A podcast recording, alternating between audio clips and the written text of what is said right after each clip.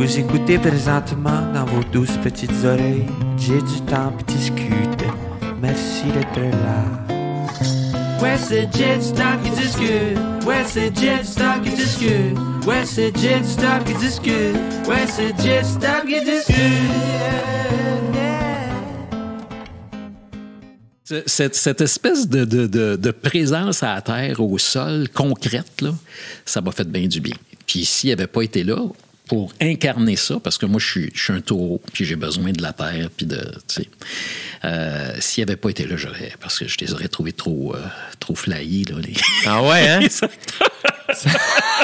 ça manquait de concret. Ça manquait de concret. Puis avec Bernard, on construit des affaires, on fait des affaires, tu sais. Alors, euh, c'est ça. C'est, c'est, donc, 43, je pense que c'est mon plus vieil ami.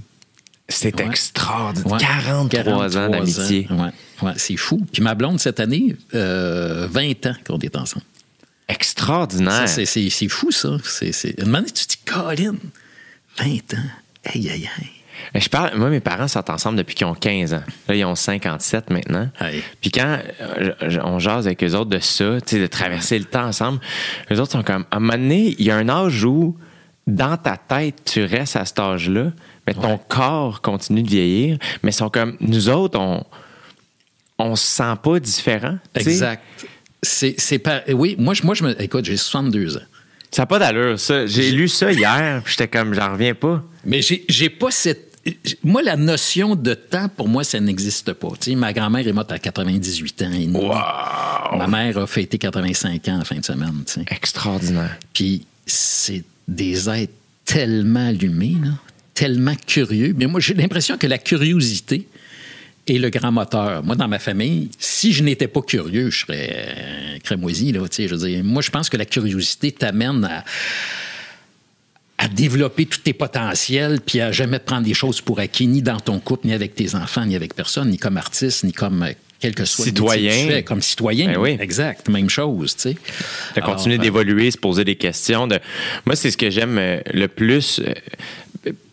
En fait, euh, j'adore rencontrer des personnes qui ont plus d'expérience que moi, puis qui ont cette ouverture-là. De faire, hey, moi, mettons, à l'époque, on recevait, euh, on pouvait pas depuis un an et demi, là, mais à l'époque, on recevait au Super Bowl chez mes parents. Puis j'adorais voir mon père puis ma mère aller avec mes amis parce que euh, à chaque fois que je pognais des bribes des conversations, ça parle de politique, ça parle de- C'est ça. d'environnement, ça parle de. Il pose des questions, puis mon père vraiment comme Qu'est-ce que vous pensez, vous autres, là, tu sais? Puis des fois, il est bien alarmiste, puis il est bien tough avec sa génération, mais il est comme Ah, vous autres, vous autres, vous l'avez. Vous allez nous sortir de la merde. Il a vraiment confiance. C'est très drôle que tu parles du Super Bowl parce que pour nous autres, c'est la même maudite affaire. C'est vraiment l'événement transgénérationnel où tout le monde se retrouve là, tu sais. C'est, c'est drôle, mais mes, mes enfants, moi j'ai quatre kids, donc Ouais. les- tout le monde arrive là, de toutes les générations. Puis cette année, on était en confinement. Un des des moments durs de ce confinement-là, ça a été de ne pas faire de Super Bowl avec la bouffe, avec les, les portes qui s'ouvrent. Hey, qu'est-ce qui se passe? Ouais. Puis ceux qui regardent pas la game, mais qui viennent écouter le, le, le- le- la mi-temps, tu sais. alors, puis, alors, c'est ça, c'est, c'est, c'est, c'est ça. Je pense que. c'est- c'est- je- je- ma- c'est la capacité aussi de regarder des affaires en face. Tu sais, ma, ma grand-mère qui- qui est décédée à 98 ans juste avant de mourir, tu sais, moi j'avais un super lien avec elle. Puis euh, ma mère m'appelle et me dit euh, Écoute, euh, grand-maman, il ne reste plus grand temps. Là. Alors je me, je me présente, évidemment. On avait un lien très, très fort. Puis je me rappellerai toujours de ça. Tu sais, elle était tournée vers la fenêtre. Puis moi, je rentre, donc je la voyais pas, elle était vers la fenêtre. Puis une moment donné, elle se tourne vers moi, puis elle avait une petite larme, tu. Puis je dis, ça va pas, grand-maman? Ben, elle dit, je viens de voir le médecin, puis il vient de m'apprendre que je devrais me séparer de vous dans quelques heures. Mais sa façon de me dire ça, cette espèce de lucidité-là, puis son œil bleu, mon homme, et tabarnak, comme branché sur je sais pas quoi, là, euh, fait, en sorte que cette- cette capacité de pouvoir regarder les choses en face. Puis je pense que ça fait partie, ça, de la beauté de vieillir, puis de la, longévité ou de la jeunesse. Euh, de ne pas être effrayé par ce que l'autre va dire ou ce que l'autre va faire Ou ce que. Ah, OK, t'es rendu là. Puis moi, mes enfants m'amènent à ça aussi. Ils sont très différents, les quatre. Toutes sortes de personnalités. Puis, c'est ça. C'est- c'est. Quelque chose aussi. euh, moi, mettons, j'ai vécu un, un- un moment similaire avec ma tante Lucille. Ma tante Lucille, c'est la tante à ma mère. OK. C'est la sœur de ma grand-mère, Mémé. J'ai perdu ma grand-mère à. Elle avait. Mes, mes grands-parents sont décédés jeunes. Elle avait 64 ans, je crois, 65 ans. Puis, fait que moi, j'avais 12-13 ans. Et, euh, et quand Mémé est décédée, euh, ma tante Lucille. Ma tante, tout le monde appelle ma tante Lucille, ma tante Lucille. Ma tante Lucille. Tu l'aurais rencontrée. C'était ma tante Lucille. C'était ma tante Lucille. Une toute petite madame, euh, charmante, là, drôle, allumée, Hmm. généreuse, de bonne humeur. La vie est belle avec ma tante Lucille, tu sais. Puis, euh, avec toute humilité, quand sa sœur est décédée, elle voulait tellement pas remplacer Hmm. sa sœur dans notre vie, mais ça a été une espèce de manière, on- ça a été une rencontre pour nous Hmm. de s'approcher d'elle, tu sais. Puis, euh, à un moment donné, j'étais à l'école de l'humour quand elle était euh, malade. Pardon. Puis, euh, je pense que je l'ai déjà raconté sur ce podcast, mais bref, ça- et euh, à un moment donné, ben, elle était malade, fait que je passais régulièrement la voir chez elle. Euh, puis à un moment donné, j'étais passé avec mes amis Catherine Levac et David Bocage. Après l'école, on s'en venait souper chez mes parents, puis j'avais dit Ah, ben, je vais juste arrêter voir ma tante Lucille avant d'aller souper. Voulez-vous attendre dans l'auto ou monter? Tu sais, elle est malade. Puis les deux sont Tu me dis, est-ce qu'on va attendre dans l'auto? Tu nous parles tout le temps d'elle, on va monter. Ah, là, voilà, ouais. Puis on est arrivé en haut, puis ma tante Lucille s'était cachée. Puis elle m'a fait faire le saut. Puis là, elle était crampée. Comme une gamine. Comme une gamine. Puis après ça, euh, David Bocage imitait Daniel Lemire, puis il, faisait des faces, puis là, elle trouvait ça drôle, puis elle demandait de recommencer, puis ça. Puis on est revenu dans l'auto, puis Dave Picat était comme... Tu nous as dit qu'elle était malade, genre? On n'a jamais vu quelqu'un d'allumer de même. Ouais. Puis la fois d'après je l'ai vue, euh, elle filait pas, tu sais, puis je m'en allais à un spectacle, puis j'avais trouvé ça dur, tu sais, elle, elle était pas toute là, puis c'était difficile. Puis, euh, et la fois suivante, je suis arrivé, et là, elle était toute là, toute allumée. Puis, euh, puis là, elle me prenait la barbe. On dirait qu'elle elle sentait moins le bout de ses doigts, fait qu'on dirait qu'elle voulait, là, me- Comme te prendre. là, Ouais. tout. Puis elle me prenait la barbe, puis elle passait la main dans mes cheveux. Puis elle, elle dirait qu'elle voulait me sentir, là, tu sais. de- de- Puis là, là, elle me disait, on se disait qu'on s'aimait, puis on se disait qu'on était beau puis belle. Puis ça a été la dernière fois que je l'ai vue. Mais j'en garde un souvenir là, extraordinaire. As-tu le sentiment qu'elle savait que, que c'était la dernière fois? Je le sais pas, euh, mais je me souviens quitter la pièce, puis je sais que de mon bord à moi, ça a été un moment où je me suis dit, Hey, parce qu'avec ma grand-mère, la dernière fois que je l'ai vue, c'était plus dur. Ça avait été un dernier moment plus rude, que je regrette pas du tout. Euh, mais là, cette fois-là, c'était tellement beau et doux que j'étais comme, ah, ben, si c'est la dernière fois que je la vois, je serais pas malheureux. Puis finalement, ça a été ça, tu sais. Puis, euh, puis j'en garde un super beau souvenir, tu sais. Euh, Pourquoi tu dis, avec ta grand-mère, pourquoi tu dis que c'était plus rude? Qu'est-ce qui s'était passé? Elle, elle était à l'hôpital, elle a été. Ma grand-mère avait très peur de la mort. OK. Une femme fière à un autre niveau. Fière. C'est une femme qui a, qui a élevé ses deux enfants toute seule. Euh, puis, euh, tu sais, dans, dans un contexte difficile, euh, pas beaucoup d'argent, mais très, très là, fière. Elle se tenait droite. Puis, fait que. Fait que ça faisait ça, ça, ça marchait droit. Là. Moi, quand ma grand-mère me donnait mon bain quand j'étais kid, là, elle, elle me frottait les pieds. euh, Je sors, elle me sablait. Là. Comme au snap. Ah, c'était fou. J'ai jamais été propre de main de ma vie. Depuis. Euh, ma, ma, ma grande elle- à chaque fois qu'elle voyait ma grande sœur, elle avait ses lunettes. Depuis, ma grande sœur, ben de la misère, elle avait ses lunettes parce que c'était vraiment mémé qui faisait Ouais, ça. ouais. Puis, euh, et bref, elle, elle a été atteinte d'un cancer.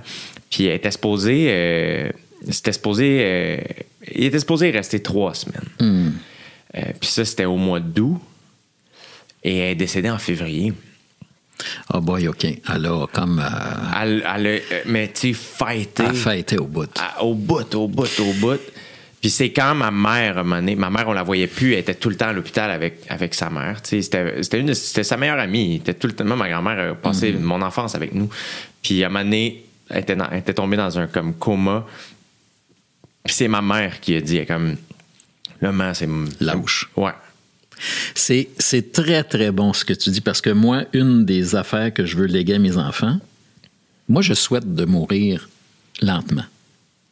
Pas de même. Moi, je vais souhaiter, euh, je veux dire au revoir. Ouais. Puis je veux voir la mort arriver. C'est drôle, hein? Ben, en tout cas, j'aimerais ça, la voir arriver pour, pour l'apprivoiser, pour savoir vraiment c'est quoi l'affaire. Puis aussi pour euh, permettre à mes enfants, de dire adieu à mes enfants, tout ça, mais, mais pour leur montrer que c'est correct de faire face à la mort. Parce que moi, les, comme ma grand-mère, dont je te parle, de, de la voir regarder la mort avec tant de lucidité, ça m'a amené, moi, à mieux vivre. À, à, moins avoir peur de la mort, puis à mieux vivre aussi. C'est-tu vrai?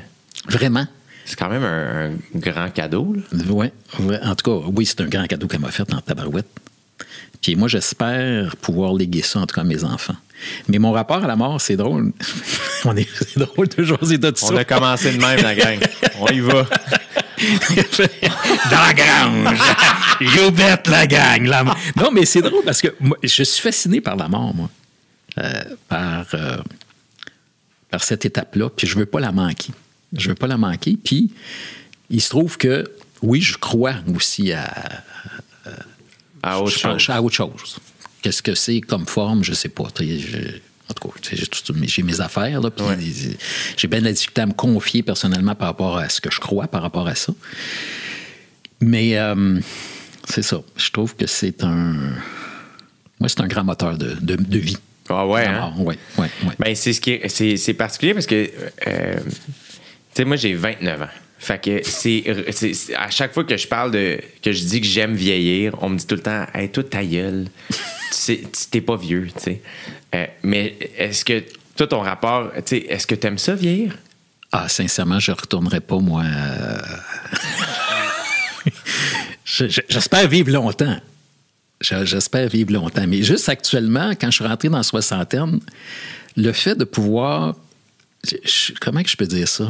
J'ai goût de savourer du temps. Des- Tu sais, bon, on s'est acheté un petit coin à la campagne. Ma Ouais. a acheté un petit coin, en fait. Puis euh, des fois, je pars, euh, tu sais, tout seul avec mon chien, là, tu sais.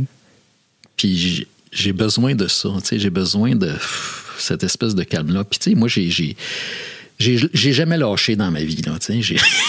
J'ai- organisé des événements, j'ai milité, je me suis ouvert la gueule, j'ai- travaillé, puis je suis comme à un temps où j'ai le goût de, de savourer un peu plus le temps. Puis c'est comme si la soixantaine me, me permettait ça.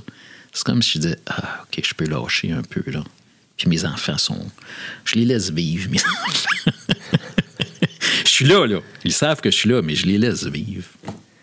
Puis c'est un autre apprentissage aussi, en, d'être en relation avec euh, des personnes, oui, qui, évidemment, qui sont tes enfants, mais qui font aussi partie d'une toute autre génération que la tienne. Euh, moi, c'est une des affaires que j'aime le plus. De, dans la dernière année, j'ai habité chez mes parents avant d'avoir la maison. Fait que c'était weird, tu sais, à 28 ans, de m'amasser chez mes parents en confinement, de retourner à ma job étudiante, de travailler dans le champ avec mon père, puis tout ça. Mais en même temps, j'étais comme, ah, quel prime time Ouais. de conversation où ce que j'ai beaucoup plus d'humilité que j'en avais début vingtaine. Parce que début vingtaine, je pense que je voulais me prouver beaucoup plus à moi-même qu'aux autres Ouais. ce que j'étais. Et là, je réalise que, hey, je le sais pas. Puis je sais pas si je vais le savoir, mais je.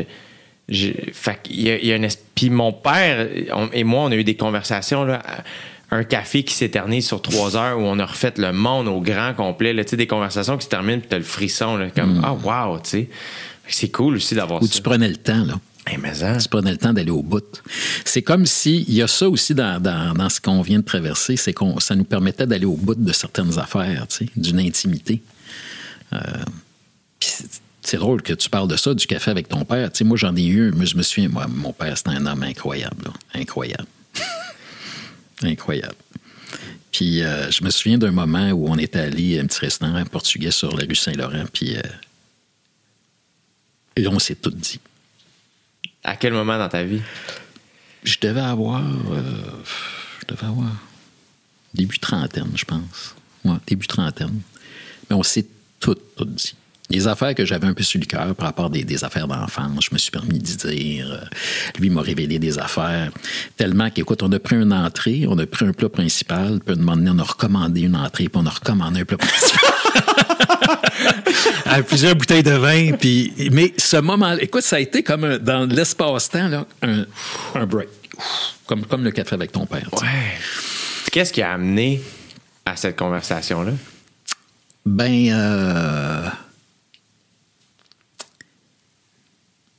je pense qu'en vieillissant, si tu veux avancer, il faut que tu te libères de certaines entraves ou des, des blessures. Tu sais? Mhm. Puis c'est important de nom- nommer certaines affaires. Puis une fois que c'est nommé, pff, ça se libère. Puis avec mon père, j'avais besoin de ça. Parce que mon père, c'est un- quelqu'un qui, qui avait l'amour inconditionnel. J'ai vécu, vécu- avec mon père. OK, ça, c'est fou. Mais mon père traînait comme une impuissance. Il a souvent été impuissant devant les situations. Puis moi, l'impuissance, c'est quelque chose que je suis pas capable de, ressentir. Puis pour retrouver toute ma puissance, il fallait que j'y exprime ça. C'est dur de dire à son père, Papa, je t'ai souvent senti impuissant devant les situations. Puis j'aurais aimé ça que tu sois. Puis je sais que tu as fait ce que tu as pu, là. Mais par rapport à telle, telle situation, j'aurais aimé ça que tu sois dans ta puissance. Wow. Parce que c'est moi qui ai dû la poigner après. tu sais. Puis j'avais pas, à l'âge que j'avais, j'avais pas les outils pour. euh, en même temps, j'ai acquis de quoi à travers ça. tu sais. Ben oui. Mais euh, ce qui fait que je suis allergique à l'impuissance. euh, l'impuissance, c'est comme un moteur pour moi. Là, tu sais. Quand tu, quand tu sens que tu peux pas. Ah, quand j'ai pas de quand je me retrouve dans une situation d'impuissance, que ce soit sur le plan personnel, sur le plan comme citoyen, dans mon travail, euh, quand il y a une quand il y a une zone qui est pas nommée, mettons là, mettons dans une gang là, je travaille, on travaillerait ensemble, puis à un moment donné, il y a un estime malaise là, je le nomme. Toutes les équipes, toutes les équipes avec qui j'ai travaillé, ils vont te le dire. Grata, une main, il fait un time-out. Hey, excusez-moi, là, mais je ressens quelque chose ici, là. On va le régler tout de suite parce que moi, je ne vais pas vivre ça, là. Non, non. Puis si, si avez-vous quelque chose à me dire par rapport à moi, on va le régler. Moi, je ressens ça, ça, ça. Est-ce que je me trompe? OK. Là, on fait quoi, là, pour avancer? 1, 2, 3, 4, parfait. 1, 2, 3, 4, tout le monde ici est d'accord? 1, 2, 3, 4.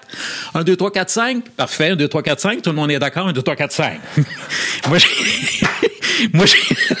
Est-ce que tu as toujours eu cet instinct-là? Toujours.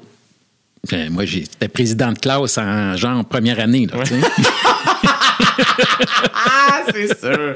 C'est pour ça qu'à 60 ans, je dis, ah, c'ti, OK, là, je suis comme, euh, OK, on peut peut-être euh, lâcher prise un peu, là, mais Est-ce que comment. euh, On va revenir au fait que tu lâches prise, mais comment ton père a reçu ça? Ah, écoute, il a été, euh, il a été extraordinaire. Il a été extraordinaire. Il a été, il a été merveilleux, puis dans- dans- il a pu m'exprimer des affaires, tu sais, par rapport à certaines absences qu'il y avait eu, par rapport à toutes sortes de choses. Puis, euh, puis quand il est mort, quand il est mort, c'est drôle parce que bon, il est, mort, puis mon père a tout perdu. Là. Il s'est tellement fait jouer dans le dos. Bref, euh, pour aller au bout de ça, euh, il, est, il est- il est au cimetière. OK? Puis un matin, je suis avec mes deux enfants plus jeunes. Puis on va voir grand-papa au cimetière. Puis on va y apporter une lettre. Enfants qui sont tout petits, là, ils disent, ben, n'importe une lettre à grand-papa, qu'est-ce que tu veux dire? Ben, on va y poster. on va y poster la lettre. Oui, on va y poster. J'ai apporté la lettre. Si J'avais des, affaires que j'avais le goût d'y dire. Puis je dis, c'est pas vrai, c'est pas vrai que je pourrais pas y dire. T'aurais dû me voir, j'arrive au cimetière, je me mets à quatre pattes. Les gens diraient, c'est fou. je me mets à quatre pattes, je creuse la terre, je poste. Tu vois là. That's it. Je dis à mes enfants, c'est ça. Puis je dis à mes enfants, vous pouvez tout me dire. À chaque jour, chaque jour, vous pouvez tout me dire. Vous avez le droit de tout me dire. Même quand ça fait pas mon affaire, surtout quand ça fait pas mon affaire. surtout quand ça fait pas mon affaire. Puis je, je trouvais qu'à travers ce rituel-là, pour eux, ils pouvaient comprendre ça. Tu sais, n'importe quelle personne a dit capoter, raton, c'est de, de, la poste à la lettre. Faut en faire des fous, tu sais. Mais non. Les enfants m'en parlent encore, tu sais. Puis toi, ça l'a. Est-ce que ça l'a. Ah, ça a libéré. Ça a libéré quelque libéré chose? ouais. C'est clair. C'est comme, euh, moi, je tu sais, les, les rituels autochtones, là, puis tout ça, là, moi, je suis bien dans ça, là. Mais je pense qu'il faut, pour que le corps comprenne à un moment donné, parce que, tu sais, des thérapies, on en vit toutes. C'est correct. Moi, j'en ai vécu. Mais moi, ce qui m'a permis d'aller au-delà de la thérapie, c'est qu'il faut que le corps comprenne ce qui se passe. Le Pas rituel. ju- le rituel. Puis le rituel, c'est ça, c'est que le rituel, il rentre dans ton corps, puis c'est pas c'est le corps et l'esprit qui comprend la patente. Puis Là, il y, a un- il y a un joint qui se fait, tu sais. Alors, c'est pour ça que j'aime tant la nature, parce que la nature est plus grande que nous, puis que devant elle, tout est un rituel. Tu sais, tout. Même une moufette qui pisse dessus, ben, c'en est un rituel. C'est le début, d'un long rituel. D'un long là. Après, rituel. Ça, après ça, il y en a un autre. Euh, c'est le jus de tomate dans le bain. Il faut que tu te laves. là, c'est ça. Oui, c'est ça. C'est- une semaine de purification, en fait. C'est ça qui arrive. Ça fait bien de la purification. Est-ce que. euh, Est-ce que ça, c'est un des apprentissages que justement tu as comme eu par la bande de ton père et que tu incarnes maintenant comme père de tes enfants? Oui. Ben, toi, euh, oui. Puis moi, ben, c'est sûr que moi, la paternité, c'est la plus grosse affaire de ma vie, là. Je sais pas si toi, tu as le goût de, la- de vivre ça une moment donné ou si ça C'est te- drôle parce que cette nuit, c'est la première fois de ma vie que ça m'est arrivé, puis c'est drôle qu'on parle de ça. C'est la première fois de ma vie, j'ai rêvé, euh, j'a- j'avais un enfant et je me suis réveillé, puis je, je t'en parle, c'est weird, du frisson. Je savais que c'était le mien. Ça m'était jamais arrivé. As-tu. C'est le fun. C'est c'est- ça, c'est hot, ces rêves-là. As-tu l'impression qu'il y a quelque chose qui se prépare? As-tu l'impression que, comme, tu sais, des fois, il y en a qui disent ça, qu'à un moment donné, que les, que les âmes choisissent euh, leur Je- père ou qu'il y a comme quelque chose qui se passe dans l'air? Ou... Je sais pas. Je sais pas. euh, Moi, mettons, j'ai. Je pense qu'avec le, le- le- avec le métier que je pratique, ou qu'on pratique, qui est somme toute similaire, euh, moi, j'ai une grande crainte. Je- j'en- je- je- moi, je radote beaucoup. Fait que les auditeurs qui écoutent sont très gentils d'être encore là, mais j'ai peur de nourrir mon ego énormément. Euh, et pourtant, j'ai une famille extraordinaire qui fait qui m'aide à être très groundé. Euh, mais j'ai l'impression que j'ai vraiment aimé voir mes sœurs devenir mères. Ma petite, ma grande sœur qui est devenue mère en premier, c'était tellement spécial parce que tout le monde avait un nouveau rôle dans la famille. J'ai redécouvert mes parents qui deviennent grands-parents et on dirait que je me suis- j'ai été témoin. Évidemment, je savais que j'avais des bons parents, mais là, aller voir être grand-parent, j'ai été témoin de quelque chose. De voir mon père à quatre pattes avec les petits, j'ai fait. Puis quand ils se font mal, ils appellent mamie. Je suis comme, ah oui, mamie est pas battable. Ma mère est pas battable. Il n'y a rien à faire. C'est ça qu'elle fait dans la vie. C'est une mère. Et, euh, et je me suis senti très reconnaissant de- d'être témoin de ça, d'être témoin de mes parents euh, et d'être conscient plus que jamais de tout ce qu'ils ont offert à mes sœurs et moi. Euh, mes parents n'ont pas des familles nécessairement, euh, entre guillemets, euh, parfaites ou réussies. Si on- J'aime pas les mots que j'utilise, mais mes parents sont ensemble depuis qu'ils ont 15, qu'ils ont 15 ans et on dirait que rapidement, ils ont fait Hey, c'est nous deux, notre famille. Puis ils nous ont vraiment transmis ça à mes sœurs et moi. Puis à voir mes sœurs avec leurs copains puis leur famille, ils ont, vra- mes parents ont vraiment parti de quoi? Par rapport au clan. Hey, nous autres, on est un clan. C'est la famille, il n'y a rien de plus important que ça. Puis quand mes sœurs sont devenues mères, je le savais que c'était important pour nous, mais à ce moment-là, tout ça a pris une grosse coche où je fais, ben quand mon neveu puis mes nièces sont en santé, maintenant c'est vrai que c'est ça le plus important. Vraiment, là, tu sais. euh, Souvent, on va dire ça, tu sais. Mais là, je le sens dans mon corps. Faire. Il y a- tout- est le fun, ma vie est belle, il y a plein de belles affaires qui se passent, mais pour vrai, il n'y a rien de plus important que les enfants de mes sœurs soient en santé. C'est de loin, là, tu sais. Et même chose avec mes sœurs, leurs copains et mes parents, tu sais.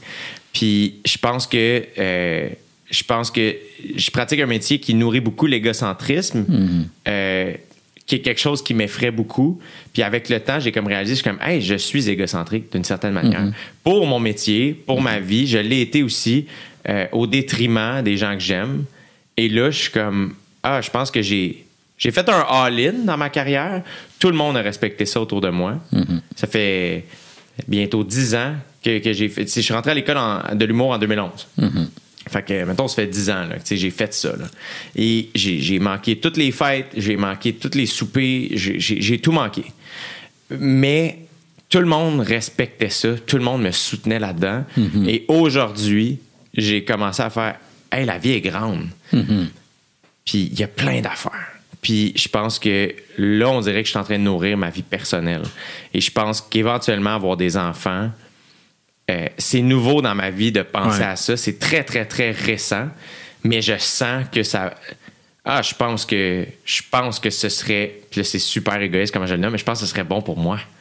Et après ça, je pense que j'ai envie Mais- d'avoir cette relation-là, d'avoir ce partage-là avec un être humain que oui, j'ai co-créé, mais qui mène sa propre vie. Oui. Puis ce rapport-là, de- je suis, plus je vieillis, plus je suis reconnaissant de mes parents parce que je fais, mon Dieu, que c'est, c'est tellement de deuil être parent. C'est, c'est, c'est de faire le don de soi et de recevoir tellement, oui, plein d'affaires, mais recevoir aussi euh, beaucoup d'ingratitude puis de manque de reconnaissance. Puis euh, c'est ce que j'aime de vieillir, c'est de faire, hey, moi, mes parents sont encore là, quelle chance. Puis ils sont jeunes, puis ils sont en santé. Mais là, il faut que, faut que je leur rende le plus que je peux. Ben, quand tu deviens parent, tu, euh, tu, tu pardonnes beaucoup à tes parents. beaucoup. Puis par rapport à ce que tu dis, les mouvements, c'est important, les, les mouvements de vie. Tu tu, parles d'égoïsme. C'est-tu de l'égoïsme que de dire, Hey, moi j'ai une passion, puis je la pousse au bout de cette passion-là? Puis c'est sûr que de donné, moi je pense que pour être bon parent aussi, de pouvoir aller au bout de sa réalisation, de ses réalisations multiples, pas seulement celles de parents, c'est important aussi. Je veux dire, que tu puisses, toi, tu à l'âge que tu as, 29 ans, c'est fou tout ce que tu as réalisé déjà.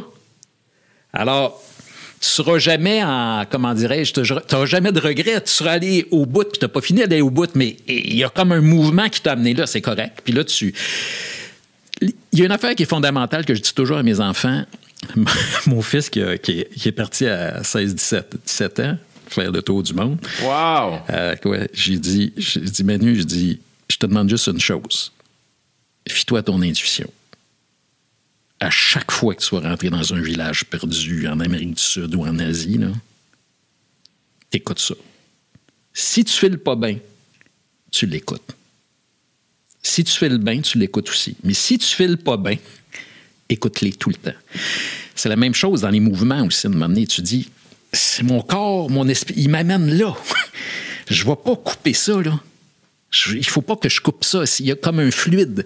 Puis je pense que comme être humain, il faut être capable aussi de sentir le fluide. Où est-ce qui nous mène? tu sais. Puis à un moment donné, on le sent. Crime, ouf. Hey, moi, le nombre de fois où à un moment donné, je disais, Hey, là, je suis pas bien dans, je suis pas bien dans ma vie. Tantôt, je te disais, j'ai fait une année à- euh, au Kiwi. J'ai fait Ouais. une année au Kiwi. Puis après l'année, c'était clair pour moi qu'il fallait que je fasse autre chose pour toutes sortes de raisons qui m'appartiennent, mais il fallait que je fasse autre chose. Ouais.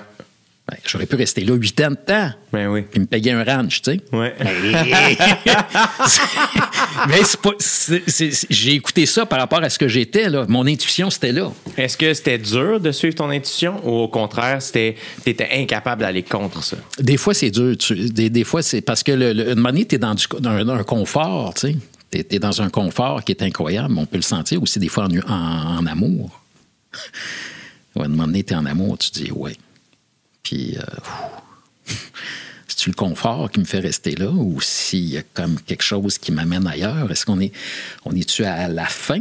On est-tu dans, dans- encore dans un mouvement de couple ou c'est-tu fini? C'est-tu. euh, c'est tough, ça. C'est clair. C'est tough. Puis euh, c'est pas toujours évident de suivre ses, ses instincts et ses intuitions. Mais ça, c'est juste toujours. Par rapport à mes enfants, je, je te dis, ils vont me dire il y a deux affaires. L'intuition de père, il va nous parler de ses intuitions, puis l'éthique. Qu'est-ce que tu veux dire par éthique? L'éthique, c'est comme je les ramène toujours souvent à ça. L'éthique, c'est quoi éthiquement ta réflexion éthique? C'est quoi, toi, par rapport, est-ce que tu ferais ça? Mettons, hey, ça, ça se fait-tu? Quelque chose dans la vie? Ça se fait-tu ou ça se fait pas? Oui, mais toi, éthiquement, par rapport à ce que tu crois, est-ce que tu le ferais? C'est c'est drôle parce que ma fille, pour mon anniversaire, c'est le 13 mai, elle me dit euh, Tu es éthiquement le, le plus beau père que je connaisse.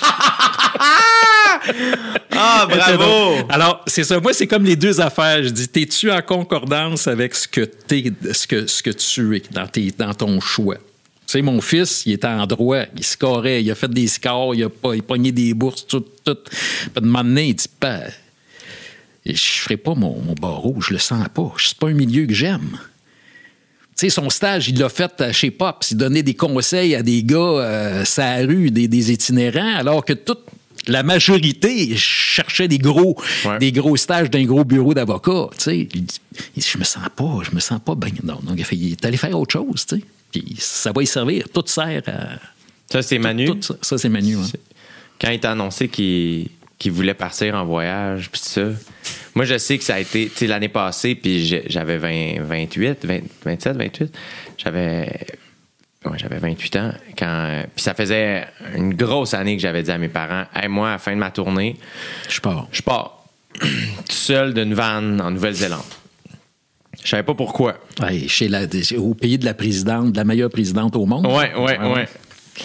Euh, je, pense- je pense qu'elle n'était pas au pouvoir à ce moment-là. Elle était-tu déjà? Je me souviens pas. Puis, euh, puis ça a été un, un stress. Puis euh, des fois, je sentais que ma mère elle, elle avait de la difficulté à me dire ça m'inquiète. Fait que des fois, j'ai l'impression qu'elle elle me trouvait 22 manières de me dire ça. Puis à un moment donné, j'ai comme vu au travers. Puis j'étais comme, hey, ce qu'elle te dit, c'est qu'elle t'aime puis qu'elle t'inquiète. C'est ça. Comme, sois pas choqué contre elle, sois pas impatient avec ta mère. Elle, elle, elle sait pas comment te le dire. C'est tout? Puis c'est stressant. Je sais pas c'est quoi être une mère. Je le saurais jamais. Fait qu'à un moment donné, c'est comme. Mais à un moment donné, on a eu une conversation où c'était plus fort qu'elle. Ça a sorti. Puis ça a été une conversation difficile qu'on a eue, elle et moi, une semaine avant que je parte. Mais il y a quelque chose, j'y ai dit en plus, les deux, on était bien émus. Puis J'étais je sais que c'est tough en ce moment, mais je suis tellement content parce qu'on se dit les vraies, Les vraies affaires. affaires. C'est ça. C'est ça. On se dit qu'on s'aime, puis qu'on on tient l'un à l'autre. On, on se partage nos inquiétudes, puis nos envies, puis nos souhaits, nos attentes. C'est extraordinaire. C'est extraordinaire, tu sais. Puis, puis je sais que ça a été dur, mais une fois qu'on a eu cette conversation-là, là, là, c'était C'est limpide. Hey, vas-y, puis on a confiance en toi, puis amuse-toi, puis prends soin de toi, puis s'il y a de quoi, on est là. Exact. Ça a été ça, tu sais. Y- L'inquiétude, assurément qu'elle était là à tous les jours. Tu sais, euh, j'avais partagé ma localisation avec mes parents. On dirait pour les rassurer, je comme, Ah, ben, si vous voulez, je peux partager ma localisation, vous allez pouvoir voir, tu sais. Fait que des fois, je suis assis à quelque part, ma mère est comme, tu joues au soccer? Elle me texte. je lève les yeux, il y a un terrain de soccer. Je dis, oh, Chris, man, si tu peux pas, tu peux pas me checker de même, si. T'es au motel, là? Oui! Hey, T'as fait beaucoup de route! Ah, si, ouais. Caroline, ils me suivaient, c'est très drôle. mais tu sais, c'était une manière pour eux de tu sais, garder la connexion puis rester ouais, proche. ouais. Mais ça a été euh, ça a été tellement le fun, tu sais, de, de, de- de- Puis tu vois, j'ai voyagé avec un gars qui, a- lui, c'est le frère d'un de mes bons amis, 47 ans, père de deux ados. Il partait en trip de vélo de montagne tout seul en Nouvelle-Zélande pendant six mois. Puis on avait des conversations comme ça sur la paternité. Sur... Puis lui, justement, il se posait la question. Il, comme, crime, à un moment donné, il y avait une situation avec son fils. Puis il était comme, si je suis pas là, tu sais, qu'est-ce que. Qu'est-ce que je suis en train d'envoyer comme message à mes enfants, sais? Puis j'étais comme, ben, il y a tellement de manières d'être parent. Moi, c'est la première fois aussi j'avais accès à. à- récemment, euh, long- pas longtemps avant, j'avais lu le, le livre euh, L'école des films de David Gilmour, qui est l'histoire d'un père et son fils aussi. Fait qu'on dirait que c'est la première fois que j'avais vraiment compris c'est quoi être un père. Puis là, je voyageais avec un père aussi qui qui m'expliquait tout ça. Puis j'étais comme, c'est très puissant aussi ce que tu envoies comme message, qui est très différent du message que mon père m'envoie. Mais les deux sont très valables. Tout est en train Absolument. d'envoyer comme message. Ben oui. Tu peux vivre ta vie. Exact. Peu importe les rôles que tu as, tes désirs, tes rêves, tu peux les accomplir. T'es pas, sais, Oui. J'étais comme, c'est quand même un gros message envoyé à ton kid. Oui, puis le, le- le- le- le fait de s'accorder ce temps-là, ça lui permet de dire, regarde, vivez vous autres aussi. Vous vivez de quoi, vous autres? Tentez des affaires. C'est drôle parce que 13 mai, ma fête, je m'en vais au lac avec mon chien. Mes enfants m'appellent père. T'es tout seul? C'est capotant, ça. T'as personne avec toi, tu sais, une fête, normalement, t'as un bar ou quelque chose. Hey, je, je, je, est-ce que moi, là, seul avec les étoiles, là, puis là, là, c'est une place où je peux quasiment y toucher les étoiles. Là. Je ne pouvez pas savoir le cadeau que je m'accorde d'être tout seul. Je n'ai pas de vaisselle à faire, pas de lavage à faire, pas de souper à préparer, d'épicerie, pas de gazon à tondre. Je suis là avec mon chien, ma bouteille de vin. You bet. Mais c'est important qu'ils sachent que tu peux passer ta, va- ta- ta- ta- être seul et être bien, même le jour de ta fête. si tu es habité en dedans, c'est ça aussi qui dit ton, ton, ton chum, sa Ouais. route. Ouais. Regarde, on peut être habité sa route. Ben, puis il y a ça aussi, moi, le, le- le voyage m'a amené ça beaucoup à- de, de, de redevenir euh, fasciné et impressionné devant le spectacle de la nature. Ouais, ouais.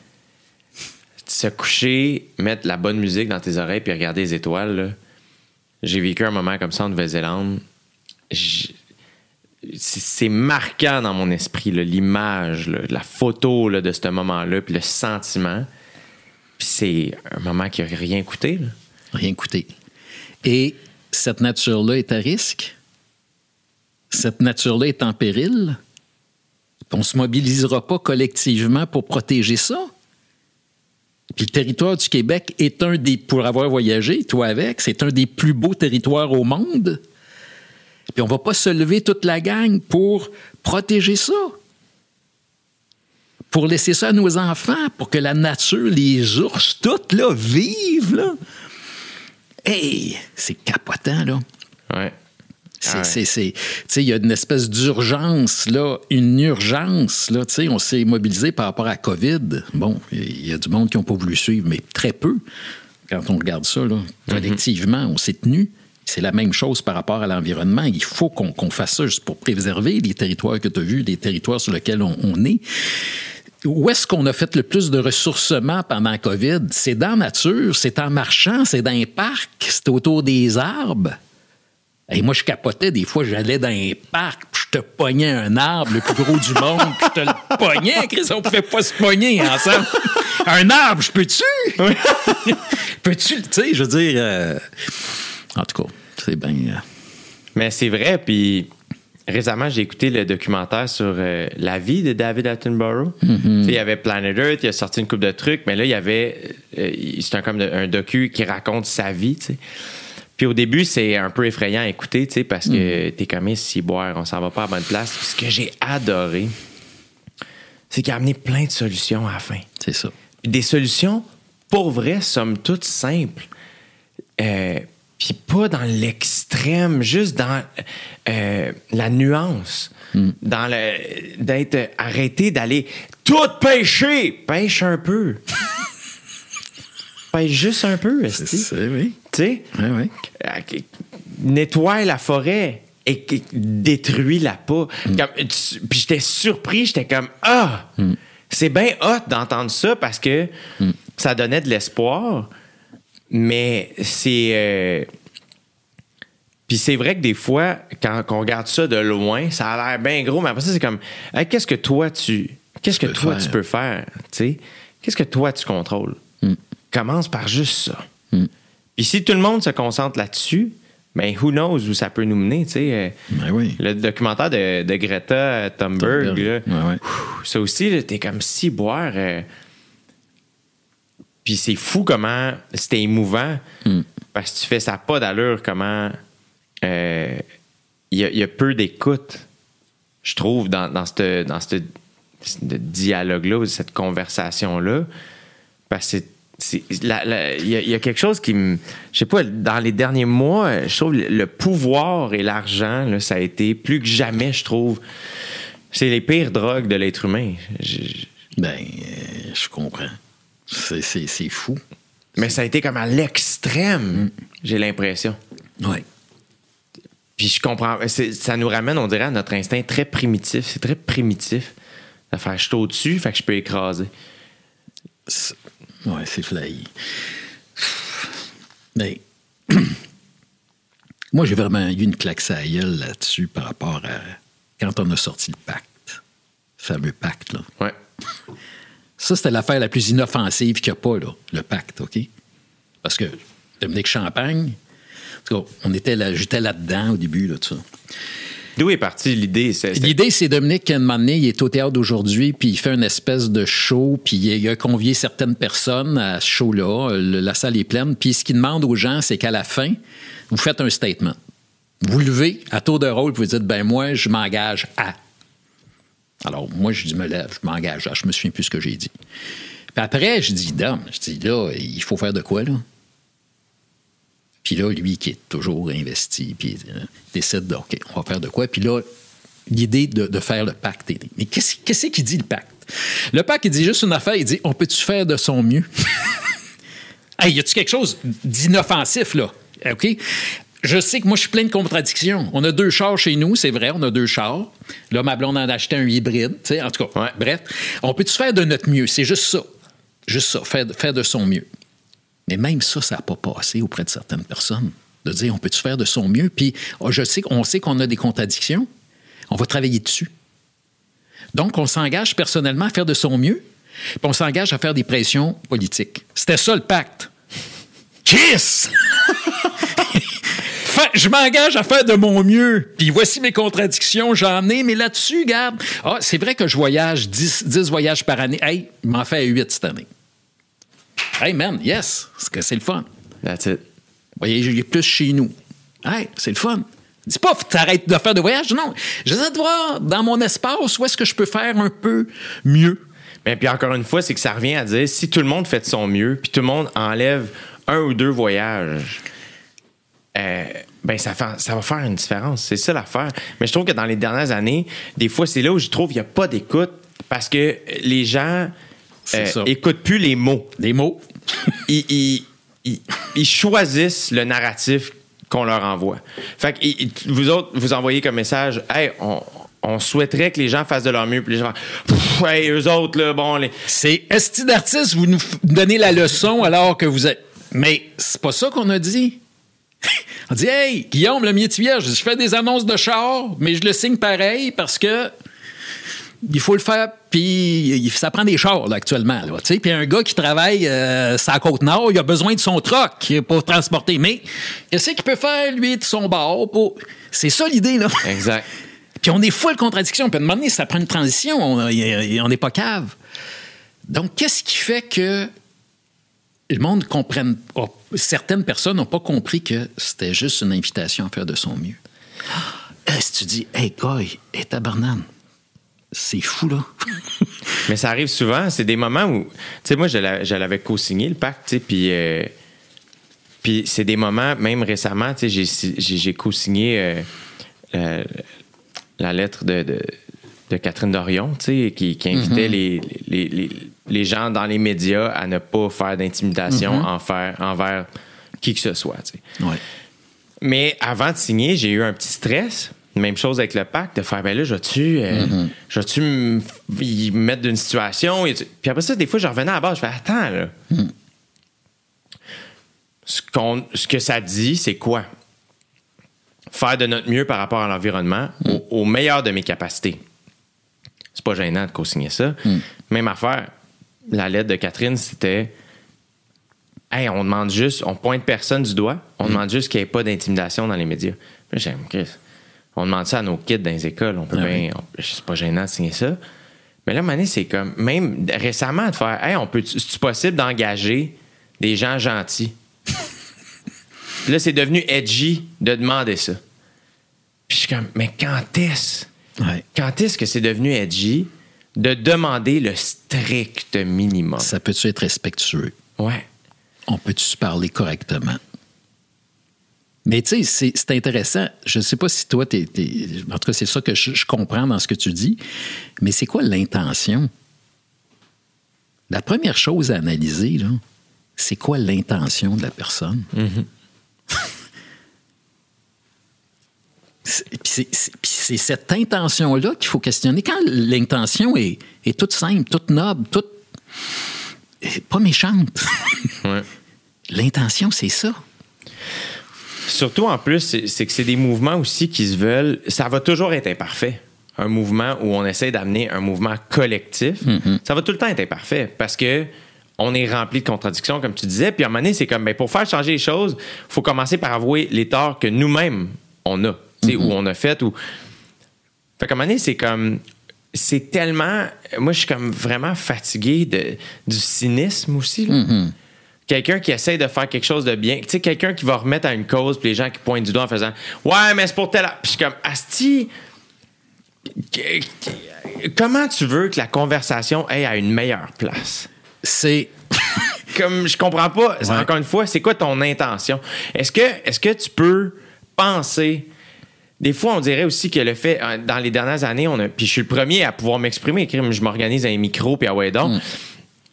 Mais on est rendu à un niveau tout le monde, on, défend en disant Moi, je m'exprime sur tout. c'est comme Oui, mais est-ce que tu es conscient aussi de l'impact que ça a mm-hmm. sur l'autre, de où ça va amener la conversation? Est-ce que tu penses à ça des fois? Mm c'est ça que des fois, je trouve l'écoute, c'est pour ça que on ah, je reviens beaucoup à ça. Oui, oui, ouais. Puis c'est comme si dans certains gestes, on voit de la malfaisance. Hey, moi, moi, j'ai fait une opération contre les paradis fiscaux, OK? On va se le dire, là.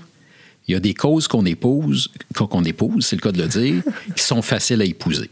OK? Tu dis, c'est sûr, ça va faire l'unanimité, là. Tu sais, mettons, un meilleur service d'un pour des enfants dans les hôpitaux. Même ça, ça ne fait pas toujours l'unanimité, mais c'est quand même ça. Moi, je décide d'aller dans, dans la table des paradis fiscaux. Ça, c'est du cash. OK? Puis tu as du Hells derrière ça, tu as des grosses compagnies, tu as toutes sortes de monde là-dedans. OK? Moi, je décide d'y aller, puis j'y vais, j'y vais solide. Quand tu as décidé d'y aller, puis d'y aller solide, qu'est-ce que tu as fait? Ben, c'est-à-dire, j'ai décidé d'y aller parce que je recevais plein d'affaires, je dis non, je peux pas être impuissant devant ça. Encore une fois. Alors, première chose que je fais, je suis allé acheter une gerbe d'oiseaux du paradis. J'ai apporté ça au bureau de Trudeau, son bureau dans le comté de Papineau. Il n'était pas là, mais j'ai laissé ça à ces gens qui étaient là. On l'a filmé. C'est devenu un petit peu viral, cette histoire-là, là, du vidéo. Suite à ça, il y a du monde qui ont dit Chris, on va aller chercher Graton. Bon, échec au paradis fiscaux. Je suis rentré en communication avec euh, avec Alain Deneau, tout ça. Puis là, oups, il y a un mouvement qui est parti. On est allé à Ottawa faire des représentations. Puis chaque jour, pendant 274 jours, envoyé un message Twitter à M. Trudeau. Toujours gentil. Je disais, voici ce qui se passe au Barbade. Qu'est-ce que, qu'en, pensez-vous? Voici ce le Canada. Je donnais des informations à travers ça. Je m'en vais faire l'émission dans les médias. on va faire des émissions dans les médias, je m'assois. Mission, mission avec des bons. Euh, en tout cas, bref. Ben oui, Marie-Louise Arsenault euh, est solide. Et là, mais les filles me disent Oui, mais c'est-tu pour te faire un peu de capital que tu fais ça? Cette fois-là, mon homme, j'ai failli péter un nest. C'est la fois où je me suis le plus retenu dans ma vie. OK? C'est un peu comme si j'avais dit aux filles Êtes-vous des vrais féministes, vous autres? Ouais. Été ignoble de ma part de laisser, de, laisser penser que ces filles-là qui étaient devant moi pas. Ça a été ignoble! Ignoble! de dire ça. Moi, on me dit Est-ce que tu fais ça, dans le fond, pour te faire un certain capital? Man, Chris, j'ai reçu des menaces pour ça. Quand on touche à ces dossiers-là. des menaces de, gens qui ont les moyens. Qui ont les moyens. Puis, à un moment donné, j'ai arrêté parce que je voulais pas que ma gang souffre de ça. OK? Moi, on me dit, y a-tu. Asti! cette fois-là, man, je te dis, puis ça, fait partie. Tu sais, quand je te dis l'espèce de désengagement, parce que c'est passé toutes sortes de choses par rapport à ça ça fait partie des, événements qui ont fait en sorte que, ah, j'ai assez donné. Ouais. Je, laisse. Je laisse aller parce que si on commence à, dire hum, es-tu vraiment sincère dans sa quête? Suis-tu vraiment sincère dans ma quête? c'est ça que tu me dis. Alors que moi, je- Tu fais ça pour le bien mon commun. intention, là, c'est vraiment le bien commun. Puis le temps que j'ai donné à ça, les gens n'ont pas idée du temps que ça m'a pris pour faire les recherches, pour mobiliser, pour faire des représentations. On est descendu au Parlement.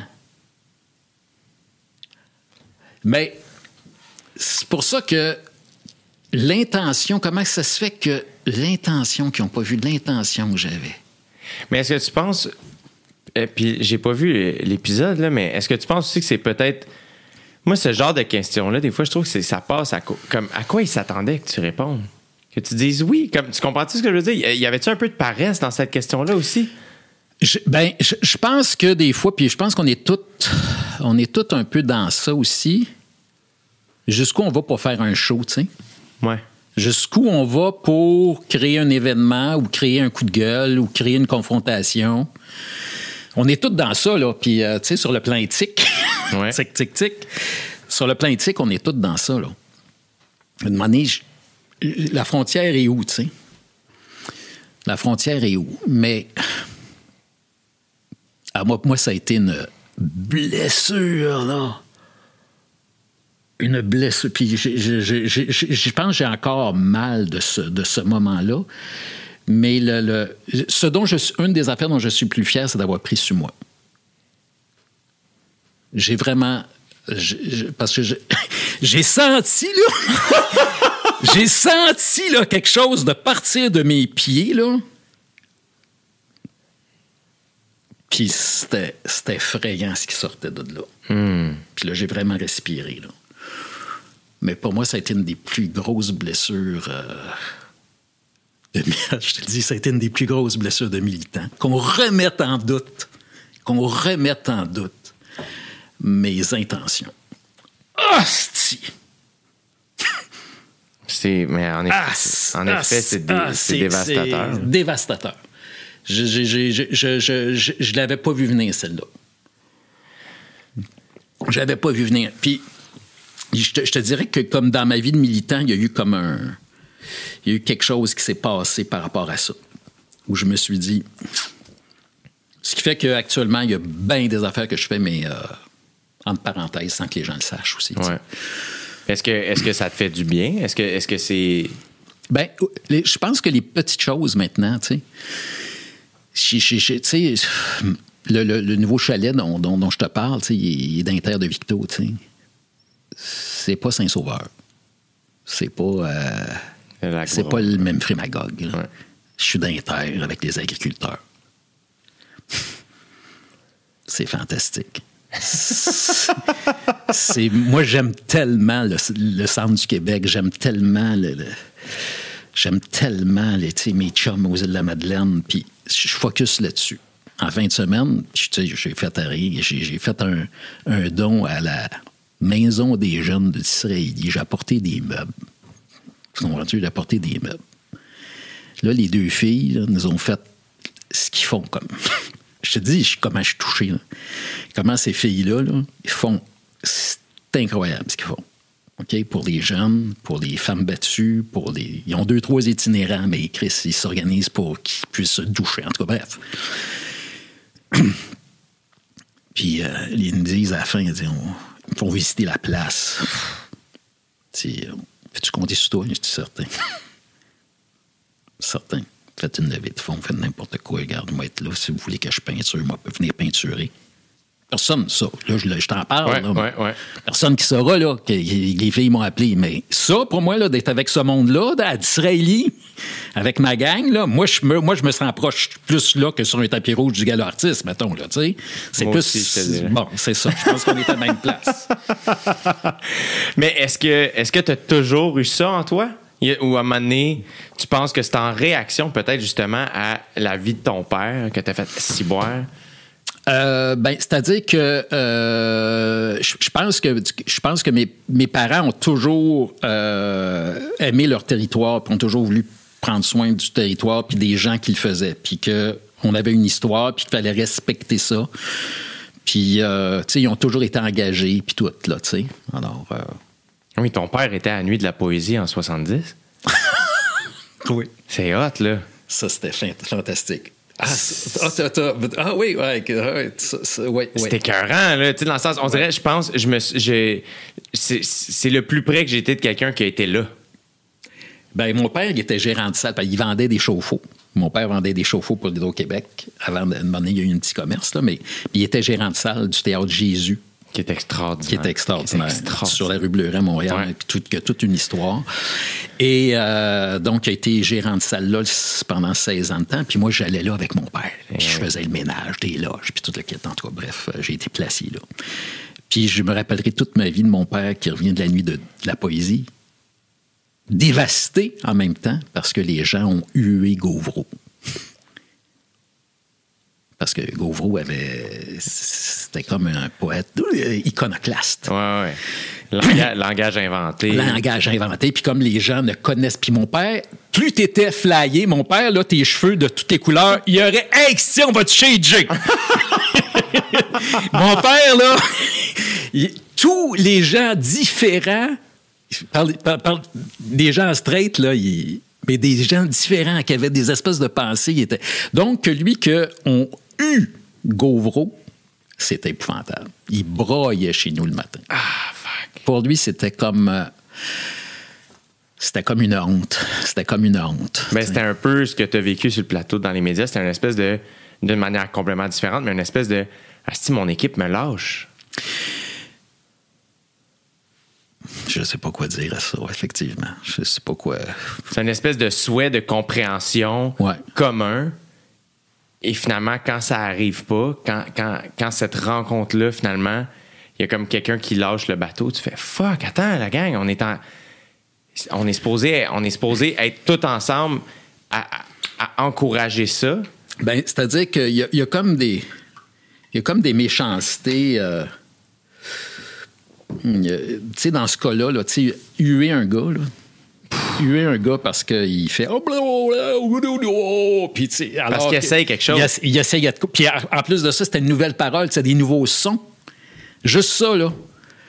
Au lieu de, de faire une rime, lui, il partait. Puis il fallait le voir comment est-ce qu'il était un performeur hallucinant, halluciné et hallucinant. Quand il est mort, j'ai pleuré. Mais j'en doute pas. J'en doute pas. Quand il est mort, c'est drôle, j'étais. Il est drôle, la vie. Euh, j'étais avec un monsieur tranquille qui avait la librairie tranquille. La librairie tranquille, c'était une espèce de librairie mythique. Là, je fais mon âge, je vois le vent. C'était une espèce de. de- puis je- je- je- j'entends monsieur. euh, en tout cas, bref, euh, c'était. c'était- un moment émouvant. Ouais, moment, ouais, émou- émouvant. C'est euh, c'est c'est quand même c'est toute une histoire. Tu sais, ton père, mais après ça aussi ton cheminement à toi, c'est cette intensité là qui moi me parle beaucoup et que je je je me découvre en fait. Mais même ça, puis je, je regarde en arrière, puis au secondaire, j'étais super impliqué socialement. Puis il y a comme eu un gap encore une fois de Hey, là, je, je- je me mets à fond dans, dans quelque chose qui est le stand-up. Puis, puis finalement, ça m'a rattrapé, cette espèce d'implication-là, inconsciemment, où je trouve que j'ai je me suis longtemps j'ai longtemps entendu quand j'ai commencé à faire de l'humour j'entendais les gens dire hey, quand t'as une responsabilité. Puis je la contre- je la comprenais pas tout à fait à ce moment-là. Moi j'avais ma seule responsabilité c'est de donner un bon show. Puis d'être vrai. Mon éthique à moi c'était je veux être le plus authentique possible. D'être en vérité d'être- franc avec ma crowd. Puis là, finalement, j'évolue, j'évolue, puis à un moment donné, je suis comme. Ça m'a pogné assez d'une shot de. Ah, si là, je comprends c'est quoi la responsabilité, tu sais. De- de- D'être entendu, d'avoir un micro, de, de devenir un diffuseur. Donc, de participer à, ben, à qui on offre de la place. Comment je peux offrir cette place-là très humblement ici, tu sais. Puis, puis j'entends ça chez toi aussi, mais même à partir d'un. d'entendre ton père arriver de la, de la nuit de la poésie, de sentir cette responsabilité-là quand même qui vous habite, puis que là, tu. Pas tu relâches, mais tu fais Asti. Il y, a, il y a comme une li- limite pour ta santé à un moment donné à, à défendre cette. Ouais. Puis là, c'est comme. C'est aussi être responsable d'écouter son corps, Ouais. puis ses proches. moi, je sais que je suis allé euh, au bout de bien des affaires. Puis que pour ma santé, ça, ça a été tough. Ça, je le sais. Ça, je le sais que c'est la première fois. Ah, c'est la première fois que je dis ça, là, mais pour ma santé, ça a été tough. C'est sûr. Très tough. Puis euh, il y a des bouts là, au niveau des menaces, là, les- des, des enveloppes brunes. Là. Les enveloppes brunes là, qui disent euh, On sait qu'on ne pourra pas te faire fléchir, mais euh, t'as une femme puis des enfants.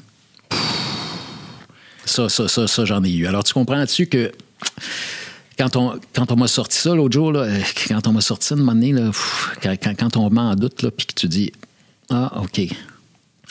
Mais euh, qu'est-ce que je voulais dire? C'est ça, c'est que moi, ça me fait du bien de voir du, du gars, des, des- des gens comme toi, par exemple, arriver. Comme, euh, parce que, à ta façon, pour un vieux militant, je, je, je vais, avoir l'air un peu pépère en disant ça. Parce que c'est vrai, ça a toujours fait partie de ma vie, je ne peux pas le nier. Ouais. Mais de demander quand tu vieillis, de demander de, de voir des nouvelles générations prendre ça et prendre ça aussi avec un autre ton.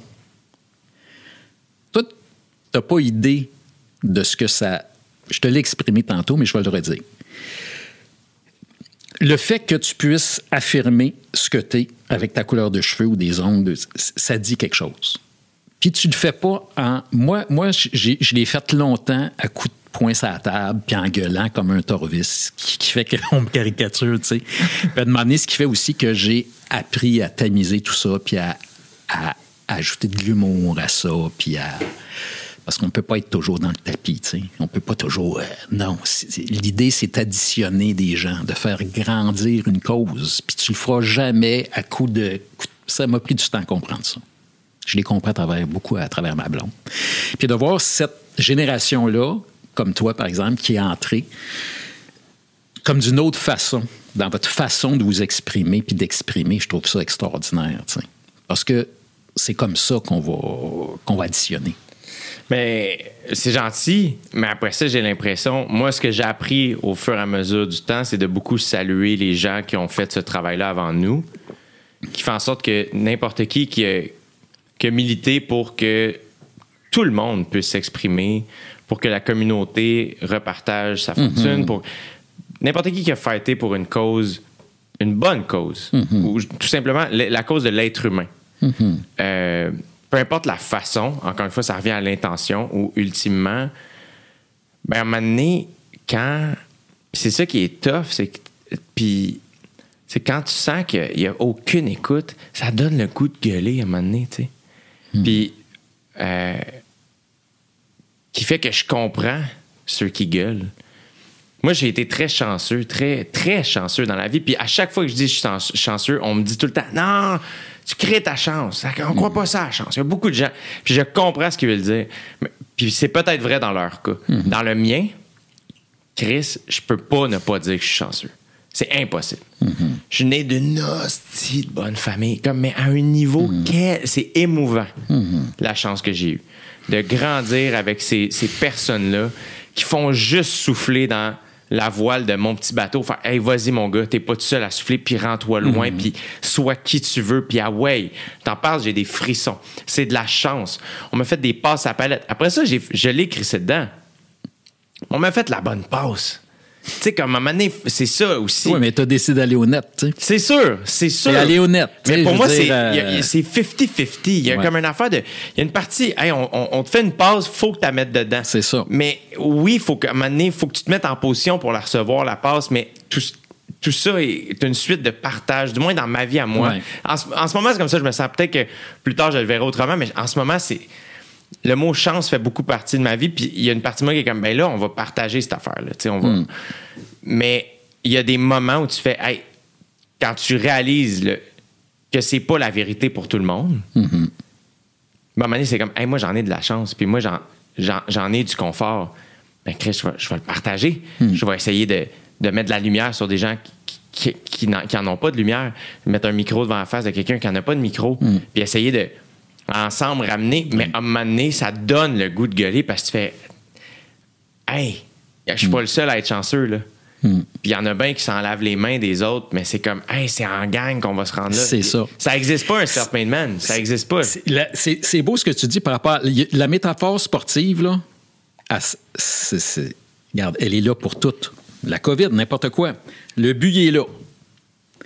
comment toute la gang, on avance vers le but? Puis qu'on est conscient que dans cette avancée, il y en a qui jouent défensif, il y en a qui ramassent les pucks, le goaler, il y en a qui sont capables de faire hey, 100 mètres en, en avant d'une shot, puis oups, là, on va aller plus lentement un peu. Puis, mais c'est ça. il, y a des, il, y a- il y en a qui sont capables de manger des coups, il y en a qui sont capables de donner des coups. C'est. On parle Oui, toujours. métaphoriquement. Métamorphi- métamorphi- métamo- Métaphoriquement. Merci. Comme ça. Les couleurs du conservatoire sont noires. Alors, c'est ben, tu sais, c'est vraiment ça, l'avancée vers ton net. Puis dans cette équipe-là, ben, c'est ça. Tu sais, pendant la COVID, on avait nos infirmières qui étaient là, puis on avait des gens qui disaient Hey, s'il vous plaît, aidez-nous. Puis, tu sais, je veux dire, c'est tout ça. Donc, je trouve que cette métaphore-là est, est- est belle. Mais puis il y a personne qui peut se rendre. Tu vas te rendre toujours euh, plus. Je pense. euh, C'était-tu un saying qu'on disait tout seul, tu vas aller plus vite, mais en gang, tu vas aller plus loin. Plus loin, exact. Ça, c'est une phrase magnifique, ça. C'est une phrase magnifique, ça. Mais moi, mon père m'a souvent dit ça. Il était comme, en parlant du vignoble québécois, il disait Hey, moi, si je pousse juste le domaine Saint-Jacques, je vais aller nulle part. Mais si on pousse le vignoble québécois, on va aller quelque part. Si en gang, on, on- on se pousse. L'article de Lagacé en fin de semaine, as-tu lu Patrick Lagacé en fin de semaine? Non, j'ai pas lu. Lis ça. C'est l'histoire d'un vigneron du Québec. J'ai entendu parler. L'histoire du vigneron. Puis ça, là, la gang, écoutez, allez lire Lagacé. Vigneron, son fils a un accident de bike. Lui, ça fait, tu le sais comment ça marche, une vigne, hein? Ouais. Ben, lui, ça fait cinq ans, puis il faut les tailler, ses, ses- ses vignes, OK? Parce que là, son raisin, c'est l'année prochaine. Son vin, c'est l'année prochaine, OK? Son, son- son fils, c'est à l'hôpital, OK, dans des conditions difficiles. Ben, les vignerons, écoute, moi, moi, ça me touche. Cet article-là, là, je, le disais, c'est ça la vie, c'est ça la vie. Là, les vignerons se sont dit non, c'est pas vrai qu'un des nôtres, il peut pas la couper, sa vigne. Ça va retarder son affaire. Puis son fils, il faut qu'il soit avec son gars. Ils se sont mis toute la gang ensemble. Puis ils sont allés prendre soin de ses vignes, toute la gang. Ils n'ont pas chargé une scène. C'est pas vrai qu'on va laisser un vigneron tout seul. Tu viens de là, man. Ouais. Tu viens de, cette, de, de ces gens, de ces vignerons-là qui savent ce que c'est que cultiver la terre, puis que la seule façon d'y arriver, c'est de se mettre en gang. Mais Mm. ce- cet article-là, là, mais ça m'a. Ah! C'est une magnifique histoire. C'est- tragique, en fait. là. Oui. Mais après ça, c'est. Mais c'est là que l'être humain aurait pu être super laid, puis il a pris l'opportunité d'être magnifique. d'être magnifique. En tout cas, les dernières nouvelles, c'est que le petit gars avait l'air d'être- de, de, de, Ben, d'emmieuter. En tout cas, on va méditer. On- Ben oui. Mais euh, Mais le partage, c'est. c'est- Puis en plus, ce qui est fou, c'est que ça, ça, ça nous fait sentir bien d'aider quelqu'un. C'est ça qui est fou. C'est que c'est c'est su- c'est super bénéfique pour nous autres. C'est c'est- D'être généreux, ça, égoïstement, ça fait, ça fait du bien. Tu sais, fait que il y a quelque chose là-dedans aussi. Moi, au secondaire, j'ai eu la chance d'avoir un. C'était de la pastorale qu'on appelait. Qu'à chaque fois qu'on parle de la pasto, les gens pensent beaucoup à la religion, mais c'était vraiment plus grand que ça. C'était vraiment humain. C'était un travail humain. À commencer par nous. Il y avait une affaire qui s'appelait l'équipe de vie. Puis tu t'inscrivais si tu voulais. Tous les mercredis après l'école, on restait un deux heures de temps. Puis c'était plein de- d'activités de connaissance de soi. Une de mes, euh, une de mes affaires préférées, c'était quand on faisait un pile à vie. C'est comme si toi, moi, puis Alex, on est un petit groupe, puis là, ben, il y a trois autres personnes qui vont d'une autre pièce, trois autres personnes d'une autre pièce, puis des fois, on est trois, quatre, cinq, puis là, ben, on part. Pile à vie. Vincent, comment ça va avec ta famille? Là, comment ça va au travail? Comment ça va ta santé? Comment ça va à l'école? Comment ça va avec, euh, tu sais, dans telle facette de ta vie? On, on- on passait toutes les sphères de ta vie. Puis là, ben, juste le fait de nommer, quand tu as 15 ans, là, 14, 15, 16 ans, là, ah ouais, mes parents en ce moment, c'est pas clair. Ah, Parfait. Ben là, tu partages. Après ça, Alex partage. Après ça, moi, je partage. Puis on dirait que juste de nommer ça avec un, un- un- un accompagnateur, c'était un intervenant ou un animateur, il n'y avait pas de psy, là, mais juste d'exprimer, d'exprimer ça. d'être reçu et d'écouter l'autre, de recevoir l'autre. Man, c'était puissant, là. Puis une des activités qu'on faisait, euh, on, on rencontrait des. Encore une fois, c'était complètement volontaire. Tu t'inscrivais si tu voulais. Moi, ça m'a tout le temps vraiment, vraiment shaké ces, ces journées-là. On rencontrait des gars qui étaient euh, en, en désintox.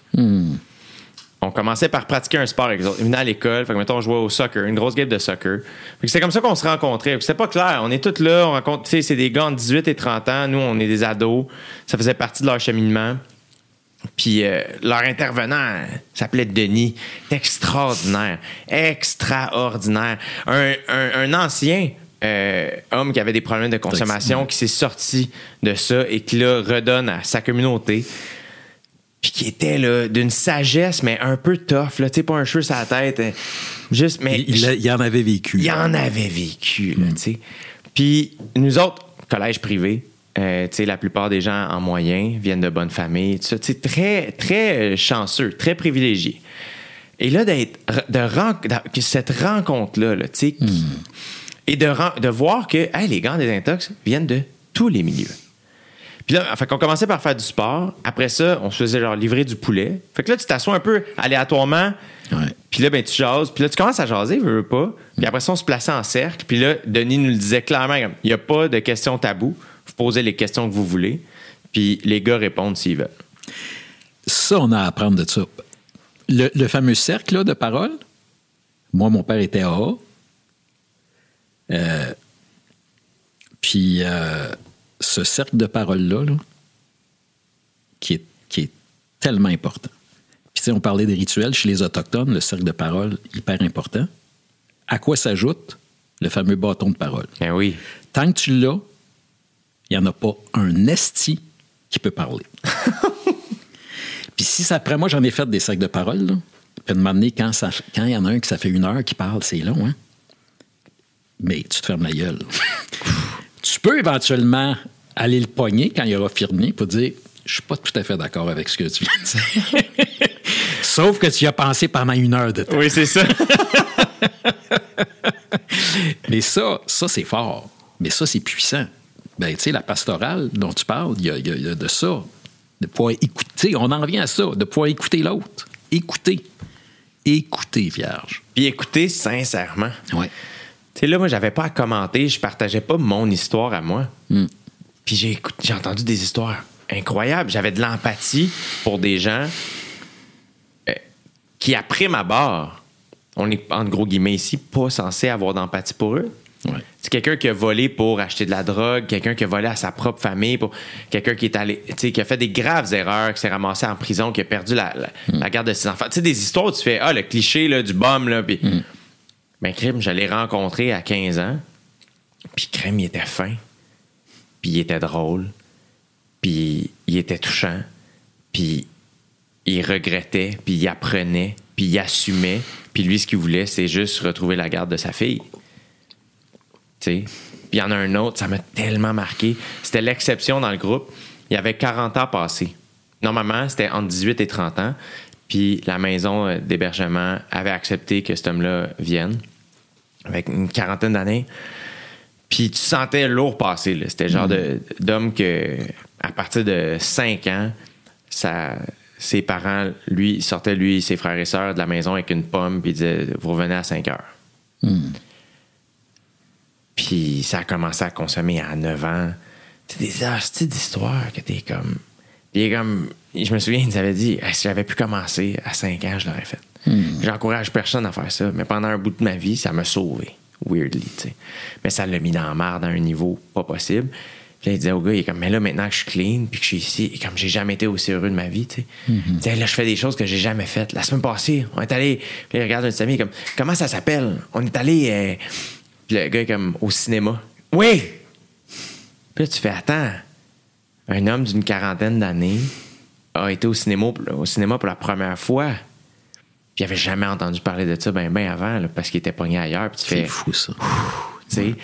Mais à un âge où, justement, je parlais d'égocentrisme, tantôt, je pense que naturellement, de- en étant un gars qui veut un micro tout seul sur un stage, à écoutez-moi quand t'as 20 ans, hein, c'est sûr qu'en quelque part, il y a un peu d'égocentrisme, qui est pas tout à fait mauvais dans ce contexte-là, mais à 15 ans, d'entendre ces histoires-là, ça te sort un peu de ton nombril, puis ça t'aide, tu sais. Accepter d'entendre les parts d'ombre de l'autre, là, tu sais. Ça, c'est un beau sujet tabou d'ailleurs. Toutes les parts d'ombre qu'on porte, on en porte toutes. Ben oui. Beaucoup. On en porte toutes des ombres d'ombre, là. Puis c'est ça la vie, c'est qu'il faut réussir à, à les identifier, puis à les maîtriser, puis tu sais, tout ça, là. Mais les parts d'ombre, là, en soi, là, Mais le pire, c'est que comment comment t'enlèves l'ombre, c'est que tu mets de la lumière là-dessus. Tu sais, mettons ben cliché, là, ben. Ouais, ouais, ouais. Mais c'est ça. Ben, la- le partage permet ça à un moment donné. OK, man, c'est ça que tu sens, t'es allé jusque-là. Bon. Puis d'échanger à travers ça pour guérir ça aussi. Là. Puis donner des outils aussi. Là. Tu sais, chez les hommes violents, Chose qu'on voit trop cette année. qu'on voit, c'est épouvantable. Là. Mais là, c'est un fait qu'il faut que les gars se parlent, puis que les gars soient. Il faut que les gars se parlent de violence. Puis il faut, tu sais, tu parlais de la pastorale euh, à l'école, il faut que, il faut qu'on en jase, là. Tu sais, euh, Puis ça commence jeune. Ça commence jeune. Ça commence jeune. Tu sais, je parle avec des amis qui ont des enfants, puis c'est comme, Hey, attends, on n'a pas inculqué ça, mais rapidement, ils reviennent de la garderie, puis c'est comme, ah, bleu, c'est pour les gars, ça, c'est pour les filles, ça, c'est les cheveux longs, c'est. Puis là, t'es comme, ah, attends, comment ça se fait, tu sais, mais inconsciemment, collectivement, c'est très, très, très ancré, tu sais. Très ancré. Mais en effet, que c'est en parlant, tu sais, moi, j'ai j'ai tellement d'admiration, puis de respect, puis de reconnaissance envers mes amis, tu sais, qui ont, on a tellement de. Puis mes- mes- ma famille, tu sais, de faire justement quand ça va pas, là, de. Ça arrive à tout le monde d'avoir des, des moments où on se sent seul. Mais on l'est jamais vraiment, tu sais. Puis de faire, hey, attends, là, ça va pas, puis je vais l'appeler. Puis de- d'entendre mon ami faire, hey, j'arrête de nous acheter de la soupe, je m'en viens. Puis tu fais, hey, la phrase qu'il vient de me dire euh, m'a fait arrêter de pleurer, tu sais. Puis il est arrivé, puis j'étais ben, pour vrai, ça va maintenant. C'est weird, là. Mais juste le fait de savoir que tu étais là, ça a fait toute la job. Ça, là, ma blonde nous a donné une, fausse couche. Ça faisait six, ans qu'on, avant d'adopter, là, ça faisait six ans qu'on a, puis moment donné, elle fait une fausse couche. Puis, il y a une amie qui est arrivée avec un pain aux bananes. Elle savait ce que ça représentait, la fausse couche, puis le curtage, puis tout le kit, là, après, là. Mais ce pain aux bananes-là, qui disait « je suis là », là, il était bon en calvaire. c'est, c'est, c'est, mais tu sais, c'était plus que de la bouffe, là. C'était. C'est très beau, ça, le je suis là, tu sais. Je suis là pour toi. Tu peux m'appeler quand tu veux. Tu sais, les, les- les boys, là, qui. Quand, par rapport au suicide, même affaire. Tu sais, moi, j'ai- moi, j'ai vécu ça une moment donné, là. La- Puis moi qui hyper positif, là. Plein d'espérance, là. Un moment donné, je suis rentré dans une faille. Paf! Puis j'avais le choix entre un fossé ou continuer ma route. Puis c'est le flash de mes enfants parce que j'avais des ressources en dedans de moi. J'ai vu la face de mes enfants ou un ange, je ne sais trop. Quelle métaphysique, là. J'ai décidé de continuer ma route. Mais la faille où je suis rentré, là, dedans, là, paf! Tu sais, des gens qui se disent, ah, je comprends pas le suicide. Ouais, mais Ouais. moi, je les comprends, Esti. Parce que tu rentres dans un blackout, là. Puis ce moment-là du blackout, avant d'arriver au blackout, là, va chercher de l'aide, man. Appelle. T'es pas tout seul. Moi, je suis d'accord avec toi. T'es pas tout seul. T'es pas tout seul. Il y a plein de gens bons autour. Plein. Tu sais, tu parlais de ton euh, Denis, là, tantôt. là, Ouais. Bon, euh, tu sais. Ouais. Il y a Denis- il y a des Denis, là, qui sont là, là. Tu sais, chez les alcooliques, là, ils ont tous de- ils ont tous des parrains. Ils ont tous des parrains. Tu peux l'appeler quand tu veux. À 2 heures du matin, 3 heures du matin. C'est. euh, Puis c'est. C'est beau aussi. Je trouve ça.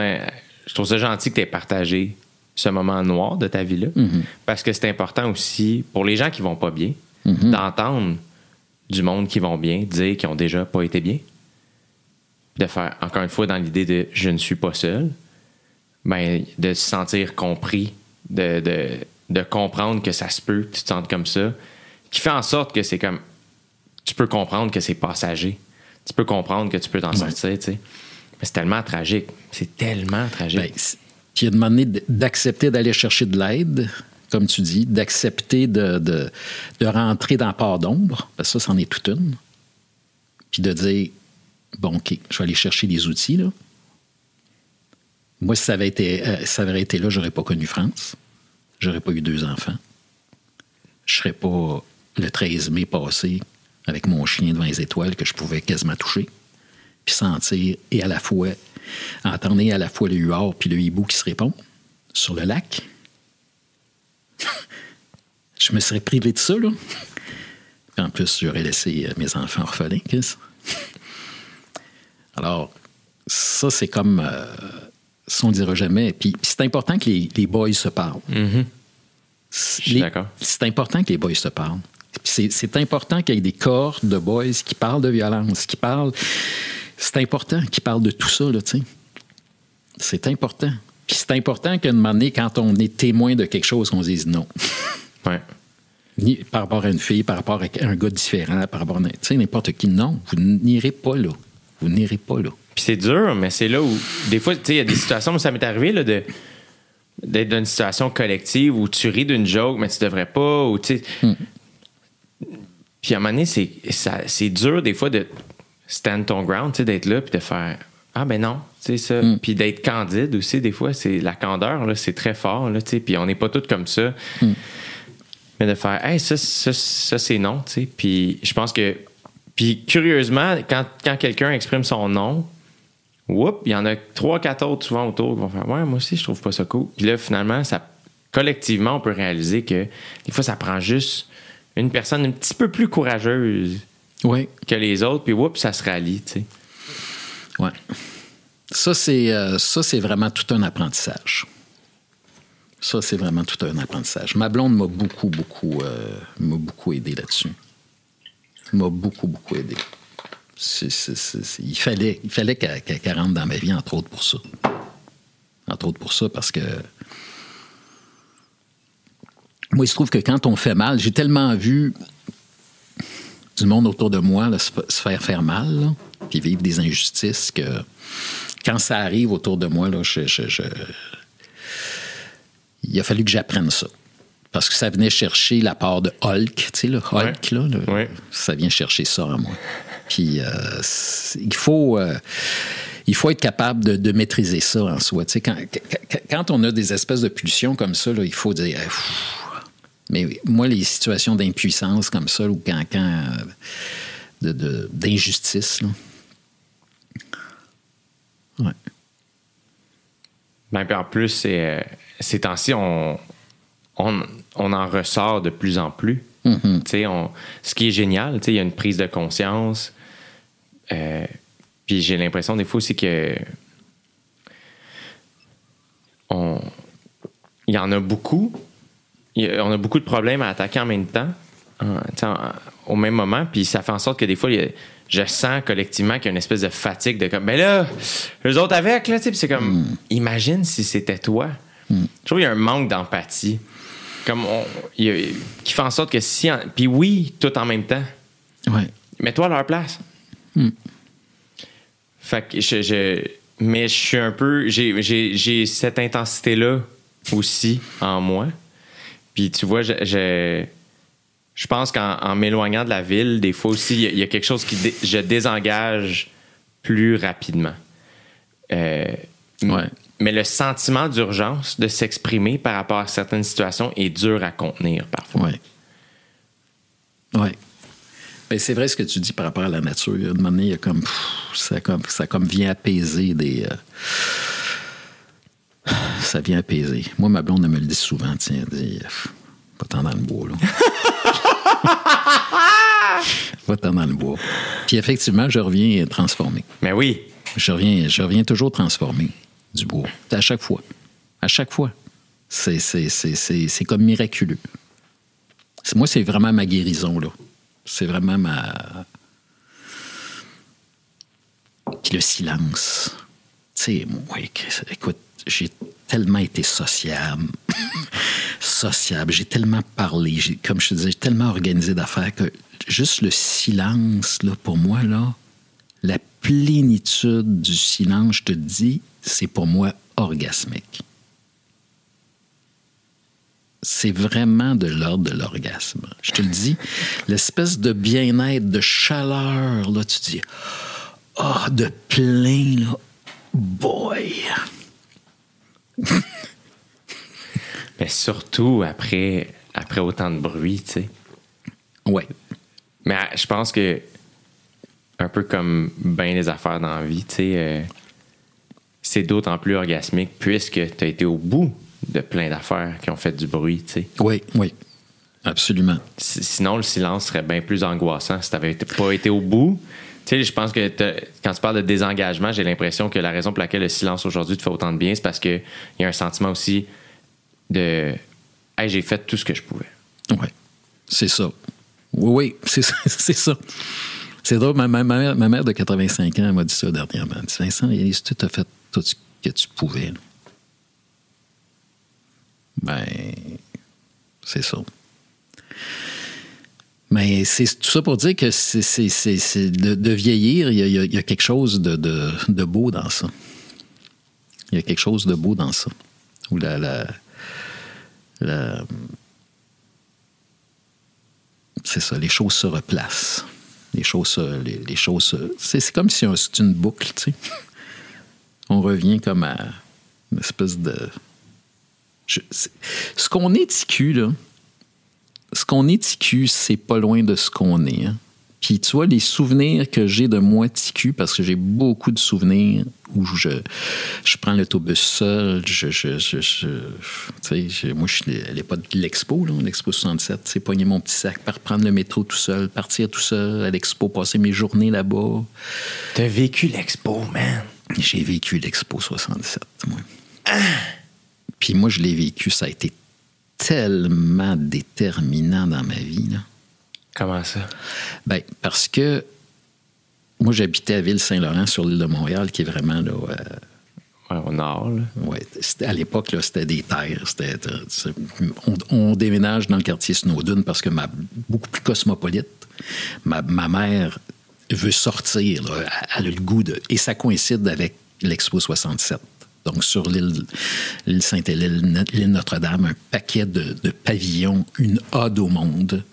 On est habitué à manger du pâté chinois, puis euh, du roast beef, puis euh, du steak haché avec des petits oignons. Puis là, soudainement, il y a des pavillons où tu peux manger des, des soup, où tu peux manger des saucisses blanches allemandes, où il y a des odeurs de, de- de cuisine vietnamienne, jamaïcaine, de la musique jamaïcaine.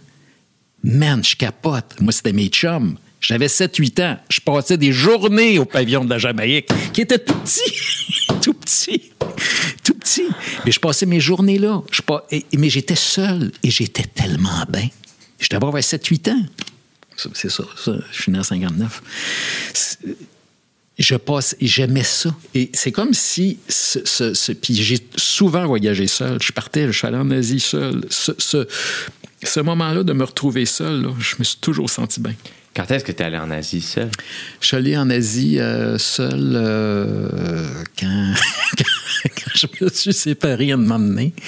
Euh, c'est ça, parti euh, en Thaïlande, en Malaisie, en Bali. ça. Combien de temps? J'étais parti trois mois, je pense. Ça- ben là, on parle d'une époque où il n'y a pas de téléphone cellulaire. Non.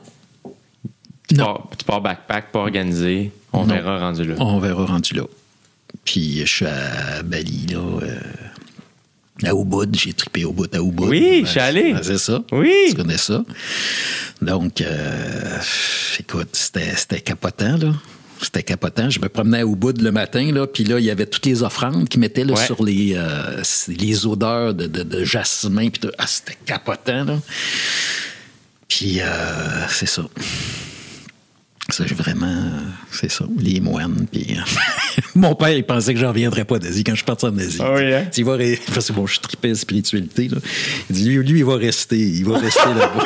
Était- C'était son angoisse. Il était sûr que je reviendrais pas. ouais, ouais. Ça a été vraiment trippant. Est-ce que lorsque tu as désengagé, y a-tu une partie de deuil à faire aussi? Euh, ben, c'est-à-dire que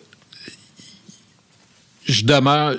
C'est drôle, hein, je retrouve mon métier beaucoup parce que j'étais comme un gars de parole beaucoup là, puis d'action, puis ça. Puis, tu sais, il y a juste avant la pandémie, moi, moi, tu vois, le 12 mars, je jouais oui. au théâtre, puis le 13 mars, tout fermait. Ah.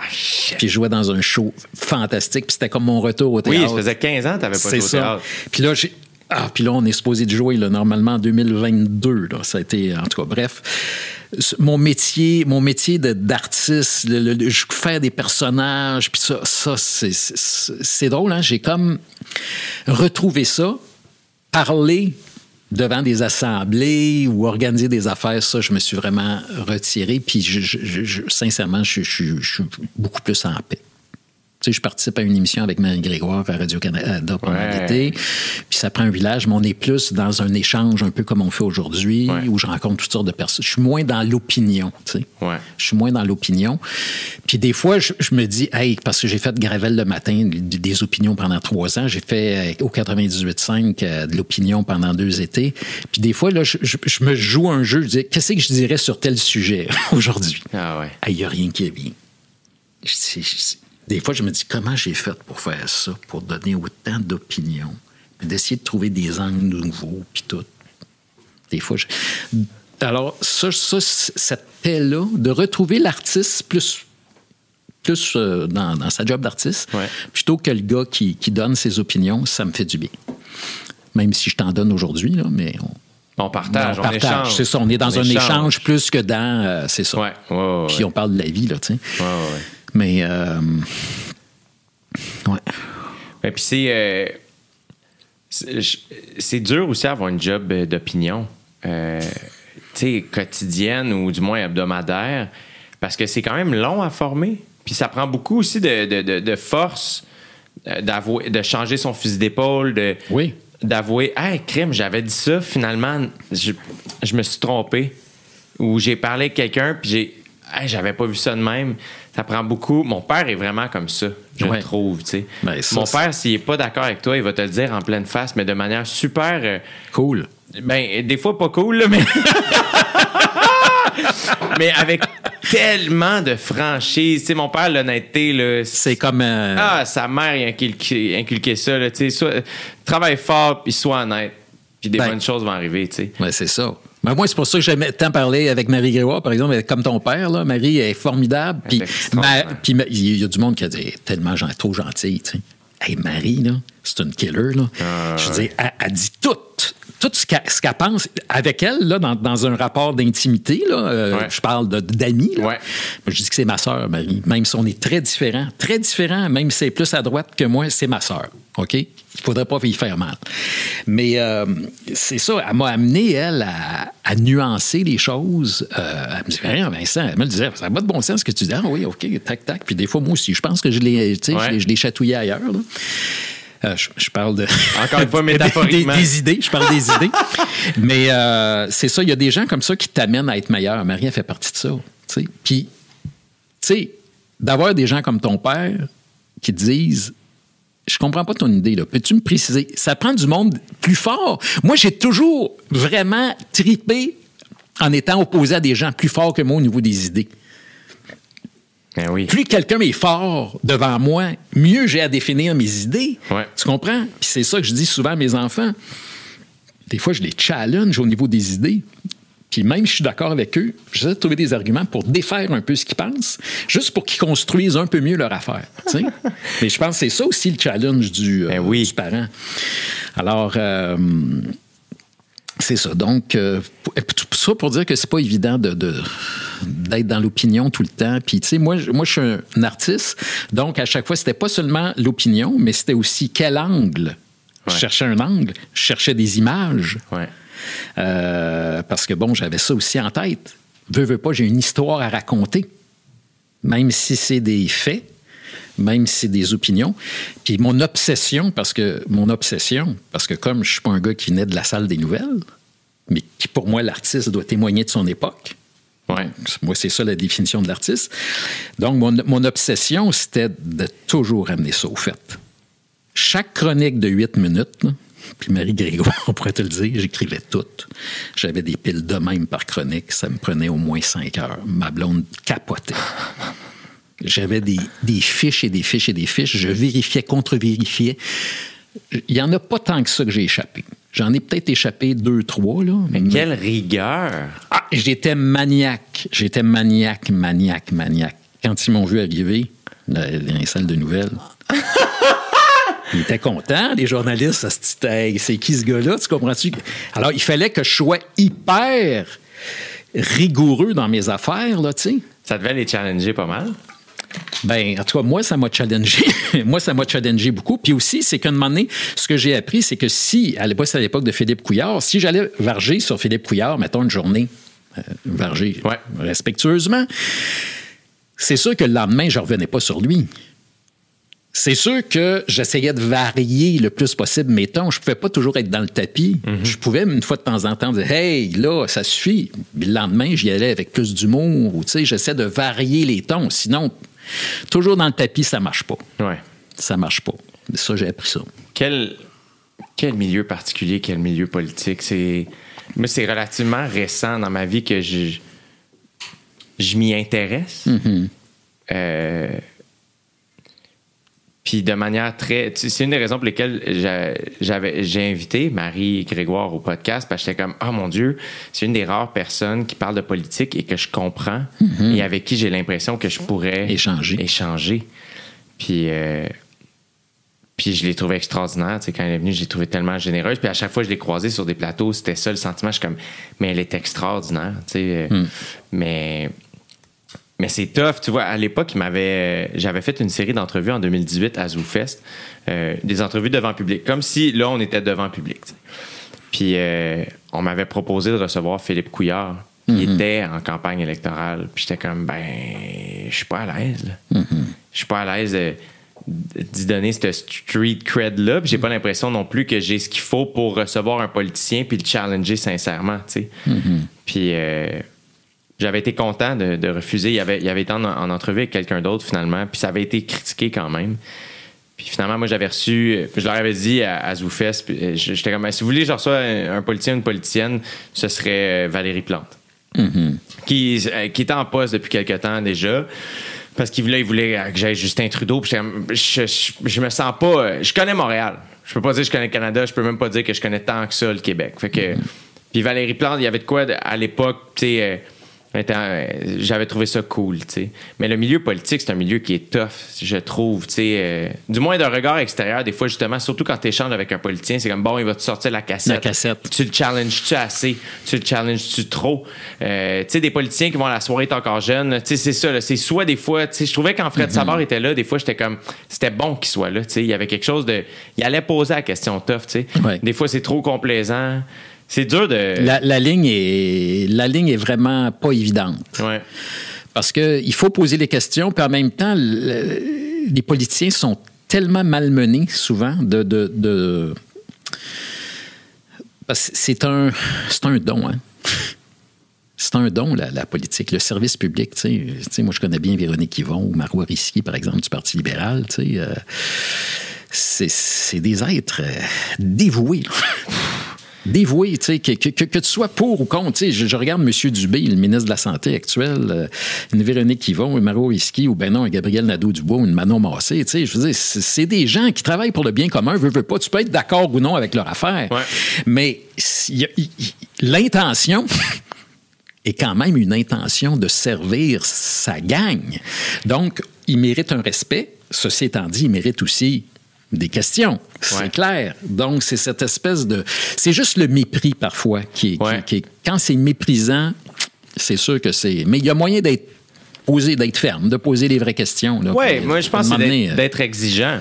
Faut Oui, être exigeant. faut être exigeant. Euh, mais pas tomber dans le mépris. Puis le... Exact. Mais c'est. Puis c'est ça que je trouve dur aujourd'hui, c'est qu'on on finit par douter de tout. Mm-hmm. Je sais pas si c'est à cause d'Internet, des sources, de. Fait qu'on finit par douter des intentions. J'ai l'impression. Oui. Ben, souvent, c'est qu'on pense qu'il y a toujours quelque chose en dessous de. Il y en a, évidemment. Tu sais, l'histoire politique. Quand on regarde la commission Charbonneau ou d'autres affaires de même, qu'est-ce qui s'est passé dans le milieu municipal ou Ouais. certains euh, financiers de certains partis politiques, c'était pas joli. Mais la grande majorité, je veux dire, c'est quand même des gens qui sont au service de leur communauté. là. Ouais, Ça, ouais. Ça, c'est clair. Mais oui, il faut pas être complaisant. Et ça, ça, il n'y a rien de pire que la complaisance. Ouais. C'est dur. C'est dur, mais il y a des questions. Tu sais, l'air Couillard été un air. L'air Couillard, l'air Charret, là, je m'excuse, là. Mais il y a des maudites questions là, qui sont. Tu sais, quand il y a eu de- le, le désinvestissement en éducation, tu sais, je veux dire, ce qui s'est passé dans les CHSLD, mais je on savait ça depuis longtemps. Ce qui- le- par rapport à la DPJ, on sait ça depuis longtemps. Tu sais, il y a des affaires, là, il y a des dossiers qui ont tellement, tellement traîné, mais tu te dis, mais ma foi du bon Dieu.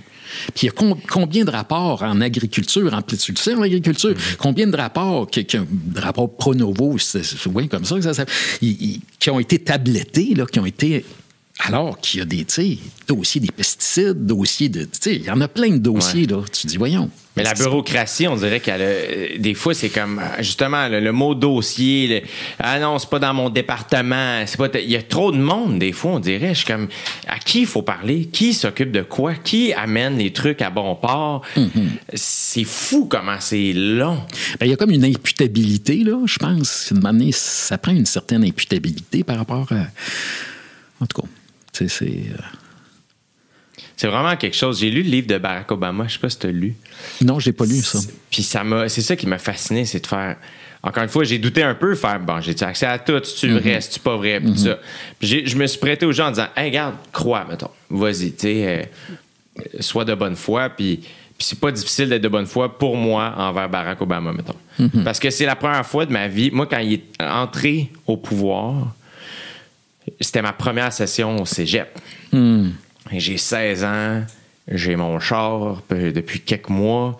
euh, je vais à Montréal. Il y a quelque- le- moi, c'est la liberté. Puis là, je vois Barack Obama arriver aux États-Unis. Puis je fais Oh my God, c'est la première fois que j'avais jamais vu un politicien comme ça. Il y avait quelque chose de. Moi, moi je trouve le pendant, là, si tu peux me permettre, c'est comme si à l'époque hippie un peu ou à l'époque de l'Expo 67 dont je te parlais, c'est que soudainement tu dis Ah, il y a plein de possibles. Ouais. Hein? Exact. Il y a comme une. euh, C'était exactement ça. C'était exactement ça. Hmm. Puis quand j'ai lu son livre, c'est ça que j'ai trouvé difficile, c'est de faire Ah mon Dieu, c'est ankylosé le système. Puis Le système, tu sais, on parle du système comme si c'était une affaire, mais on- les humains incarnent tous les systèmes. tu sais. Hmm. Puis moi, était comme Ah mon Dieu, il y a comme. Ça prend des règles, mais ça prend aussi le gros bon sens. Puis là, là c'est tough. Là, tu sais, t'es- Ouais. Ah. ouais. C'est vraiment un milieu particulier. J'imagine qu'on t'a souvent demandé si t'allais y aller en politique. Souvent, souvent, souvent. Puis c'est, tu vois, ça. ça euh, euh, écoute, à chaque fois, je dis bon, mais c'est parce que qui, dans quel parti, Eh oui, c'est ça. tu sais, euh, dans quel parti, dans quel parti? Ça t'aurait tenté? Ah oui, C'est-tu vrai? Oui. C'est drôle, hein? C'est comme un temps de ma vie. Autant j'ai du plaisir à redécouvrir, à, à- à me consacrer là, plus à mes euh, À ton métier, à mon métier, les monde. personnages. Et je triple, je m'en vais à campagne, puis j'observe le monde, puis genre, lui, je vais le faire un jour, puis en tout cas, tu sais, je triple. Puis euh, autant je serais comme un temps de ma vie où j'aimerais ça servir. J'aurais aimé ça servir. Sauf que moi, je suis pas, je serais ingérable pour un parti politique. Ben, très, très honnêtement, si mon chef fait une déclaration, je le dirais gentiment. Mais M. Gratton, que pensez-vous de la déclaration de votre chef hier? Ben, je dirais, écoutez, il s'est trompé. Ouais. Mais demain, il va être mieux. Tu Mais- comprends-tu? Je, je dirais, je dirais une affaire de même. Mais, hey, On dirait qu'on aurait besoin de, de cette vérité-là, non? Ben, tu sais, c'est drôle, hein? S'il y avait un parti politique, mettons, là, avec Véronique Yvon, Marois Risky, Gabriel Nadeau-Dubois, puis je, je regardais le bon, bon, bon monsieur Dubé dernièrement, là. euh, Ouais. Je disais, ah, regardons ça, il y a quelque chose d'intéressant là-dedans. Mais c'est sûr que la façon de faire de la politique, il faut repenser ça. C'est sûr que le- tout ce qui est la partisanerie, puis cette, cette façon, moi, c'est c'est quoi la meilleure idée, gang? C'est- Moi, je me sac là, qu'elle vienne de, de- de droite ou de gauche. là. Ouais. Je m'en sac complètement. Moi, je veux juste la meilleure idée pour que, le, pour que la nation soit le mieux servie possible. Voilà. Alors, euh, mais je pense que depuis, on va sûrement à un moment donné arriver à ça. Je peux pas croire, là, mais euh, Puis t'as pas l'impression d'avoir servi? Sans être allé concrètement travailler en politique, mais quand même, t'as été très actif, tu sais, d'une certaine manière? Ben, écoute, il y, a, il y a certains dossiers, peut-être que j'ai. Tu sais, tu parlais, on parlait de la patinoire, là. Il y a, certains, il y a certaines POC, mettons, là, Ouais. que j'ai, que j'ai, je pense, très modestement réussi à faire avancer un peu. Sais, euh, le dossier des paradis fiscaux, je pense que c'en est, c'en est un. Tu sais, je pense que modestement, dans ce que je pouvais, j'y ai fait traverser une petite ligne, là, mettons. Tu sais, puis là, il y a quelqu'un d'autre qui va pogner l'affaire Ouais. avancer. Je, je le souhaite, tu sais. Mais il y a des dossiers comme celle-là, euh, comme ceux-là qui, euh, tu sais, euh, tu sais, on essaie du... du- de- L'idée, c'est de faire un petit bout. Puis à un moment donné, tu dis, ah, il y en a un autre qui va faire un autre petit bout, le petit chemin. Puis à un moment donné, les affaires vont avancer. Mais il faut être humble aussi par rapport à ça. Tu sais, des fois, tu dirais, Hey, j'aimerais ça, tout l'ouvrir, le chemin. Ah, mais ouais. là, tu dis, garde, man, euh, ça sera pas possible. Ouais. Mais si tu fais ton petit bout, moi, je dis ça à mes enfants. Tu sais, vous faites votre petit bout. Moi, c'est sûr que... la- c'est sûr que... Moi, c'est sûr que le, le- le bout de l'environnement, actuellement, c'est l'affaire qui, me, qui vient me le plus le chercher, là, tu sais, Ouais. c'est sûr. Avec raison. Avec raison. Ouais. C'est. Ouais. C'est. euh, c'est fascinant de. Moi, mettons là-dedans, les, climato-sceptiques, des fois, je suis comme, on n'a pas le temps pour vous autres. On n'a pas, pas le temps de remettre en question le problème. Le problème est nommé, il est là. On avance, on est rendu ailleurs. de toujours revenir à la première question, je suis comme, Asti, on n'a pas le temps. Puis des fois, j'oublie, ben, je fais, mais ces gens-là ont des enfants. Je fais, à, à qui tu penses quand on parle de ça? Comme, j'ai de la difficulté à comprendre, tu sais. Mais, puis est-ce que tu trouves que, avec ton métier, tu sers aussi? Euh, oui, mais je pense aussi que c'est pas. pour moi, la- l'artiste, c'est comme témoin de son époque. Mais témoin de son époque sur le plan social, politique, mais sur le plan des sentiments. On parlait de, des sentiments amoureux, de, de- de l'amitié. Il y a des films qu'on voit, il y y a rien de politique, sauf que c'est par rapport à l'humanité ou à la. Je pense que c'est ça le, le, le- le rôle d'un artiste. En tout cas, c'est de, de dire c'est un peu de donner de l'air à travers. Tu sais, des fois, c'est juste un rire. Tu sais, Moi, je suis bien chum avec Philippe Laprise. Tu sais, Phil, c'est. juste des fois, le rire. Tu sais, moi, j'ai certains, euh, certains mondes de gauche, des fois. Là. Ouais. Oui, les l'humour, l'humour? Ah, je dis, man, on va t'expliquer quelque chose. OK? Lui et elle, là, travaillent au pic appel dans les hôpitaux, là. Hein? Tout le temps, là. Puis de m'amener à la recherche du temps perdu de Proust, là. Ils ont fucking pas le temps de le lire, OK? puis moi, je l'ai pas lu, OK? Puis moi, je l'ai pas lu, puis je lis en tabarouette. Ça m'intéresse pas. Peut-être qu'un jour, je vais le lire, mais ça m'intéresse pas. Mais le rire que va faire Jay ou, Jay, ou, euh, ou La Prise ou... euh, Sam Breton, Rosalie, Sam- Rosalie, exact. Ouais. Rosalie est drôle à mort. Ça, là, c'est juste du carburant pour finir la journée. T'étais de même? T'es de même. C'est ouvert. Tu viens d'ouvrir une petite affaire. Juste d'ouvrir ça ici. Puis toi, tu dis que c'est pas important? On peut pas toujours être dans Proust, là. Ouais. Moi, j'ai besoin de lire du polar. J'ai besoin de lire une bande dessinée. J'ai besoin de lire Paris Match. Quand j'embarque sur l'avion, allez, autrefois, j'achetais Paris Match, ça me faisait rire, les reines. Puis même si je suis anti-monarchiste, ça me faisait rire, hurler de rire, tu sais. c'est ça, tu sais. C'est- C'est... euh, Donc, euh, la, la, la, la- En tout cas, pour moi, l'art, l'art c'est, ça. C'est de donner un peu de souffle, puis de, de, de, de t'amener à te repositionner dans ton corps, dans ton esprit, dans, à travers tout. Des affaires plus sérieuses, des affaires plus folles. Théâtre d'été. Hey, théâtre d'été. Moi, j'en ai fait beaucoup de théâtre d'été. Ouais. J'avais des, des- des- des artistes un peu plus, euh, en tout cas, qui me disaient théâtre d'été, euh, je vais t'expliquer quoi, le grand. Je vais t'expliquer de quoi. Toi, tu joues au TNM. C'est correct? Moi, je vais au TNM, au Théâtre du Nouveau Monde. je- La semaine passée, je suis à mon théâtre d'été. Hein?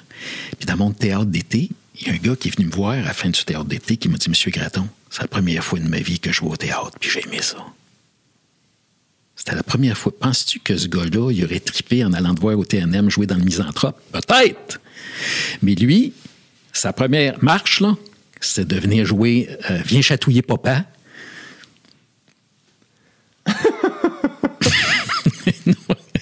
C'est un mauvais, mauvais exemple. Viens faire rire papa. Hein? Viens faire rire papa. Viens faire rire papa. Euh... faut faire attention. Viens faire rire papa. tu sais. C'est ça. C'est, lui, a- c'était ça, là, son premier step. Puis après ça, il va peut-être aller. Il va revenir au théâtre, puis donné, il va aller chez Duceppe, puis donné, whoop, whoop, whoop. Ben, tu vois, le ce matin, je lisais un article euh, dans le GQ sur euh, Johnny Knoxville, le gars qui est parti Jackass à l'époque. Je sais pas si tu as connu Jackass Ben à la télé. Puis, je relisais ça il y a 50 ans, Johnny Knoxville aujourd'hui. Puis, c'est un artiste. Ils ont fait Jackass. Jackass, c'est fucked up. C'est super weird. Mais après ça, t'es comme. Ça, ça, j'ai commencé à jouer en 2000. Et ça l'a changé la télévision. La, la télé-réalité a boomé après ça. Après ça, les réseaux sociaux sont arrivés. Qu'est-ce qui s'est mis à marcher, ces réseaux sociaux? Plein d'affaires weird. Euh, après ça, évidemment qu'on est loin de Shakespeare, puis de, de Robert Lepage, puis de... mais ça l'a influencé une génération entière. Absolument. On peut pas lever le nez sur quelque chose qui a influencé autant de gens ou qui a inspiré ou qui a fait rire autant de kids. Tu sais, après ça, Jackass, c'est complètement imparfait, puis- mais c'est parfait de même. Puis ce qui est cool, c'est que tout ça cohabite, coexiste. Moi, j'ai de la difficulté avec ça, même dans juste à l'intérieur de mon propre ma propre psy- psyché à moi, d'accepter que, hey, je peux lire des livres, avoir des conversations sérieuses, poser des questions, faire des entrevues, mais aussi dire des jokes de pète, animer une télé-réalité, être déguisé, faire des niaiseries, puis là, de faire, d'accepter tout ça, de faire, hey, Ben oui. en- en- éclate, t'es toute, T'es toute. t'es toute, puis t'es rien en même temps. Fait enlève-toi cette pression-là. T'es toute. T'es toute. Hey, moi, quand je suis allé au théâtre, tu sais, je, parlais de la nuit de la poésie, puis de le, le théâtre Jésus, puis la nouvelle compagnie théâtrale. On voit Pavel Cohut, puis Ionesco, puis j'ai tout vu ça. Mais en même temps, mon père, il m'a amené au théâtre de Gilles Latulippe. Yes. Puis au théâtre de Gilles Latulippe, qu'est-ce que tu faisais? Ben, tu pouvais manger des, des, des, des, des, des, des- des popsicles en écoutant le show. Il y a un monsieur en France, Jean Villard. Jean Villard, quand il a fait le Théâtre national populaire du euh, Théâtre national populaire, lui, son idée, il dit, je, veux que les théâtres national populaires, je veux que les ouvriers viennent. Mais oui. Est-ce qu'il mettait le show à 20 h le soir, puis quand les gars puis les filles se réveillaient à 5 h du matin pour aller travailler au pic et appel? Non. Ce qu'il a fait, c'est qu'il a mis- mis les représentations plus tôt. Puis quand tu arrivais au théâtre, tu pouvais prendre un sandwich, puis tu vas manger ton sandwich Extraordinaire. en écoutant. Mais c'est ça aussi. Extraordinaire. Si- si- si tu témoignes de ton époque comme artiste, il faut que tu saches aussi c'est qui le peuple Asti. Ouais. Puis d'où ils viennent. Ouais. Puis si tu as le goût d'élargir le théâtre, ben pense-y, comment que ça se fait qu'au thé- comment que ça se fait qu'au Québec, il n'y a pas un théâtre qui est ouvert le samedi matin pour les enfants? Explique-moi ça, toi. Il y en a pas? Il n'y en a pas. Comment que ça se fait que le Denise Pelletier, le TNM, je sais pas, à Montréal, comment ça se fait que le matin, il n'y a pas des ateliers pour les quartiers, pour les enfants, pour les sensibiliser? Comment ça se fait que c'est que les théâtres sont des lieux morts le jour? Explique-moi ça. Je ne comprends pas ça. Ouais. Puis en plus, y a-tu de quoi de plus impressionnant pour un kid qu'un backstage, qu'une salle vide, d'avoir accès à tout? Tu sais, moi, quand j'ai. Ne serait-ce qu'à mon école secondaire, l'auditorium de mon école secondaire, ça a été la- le premier backstage que j'ai pu voir. Ben, c'est ça. Puis là, de faire comme, oh my God, c'est quoi ça, tu sais?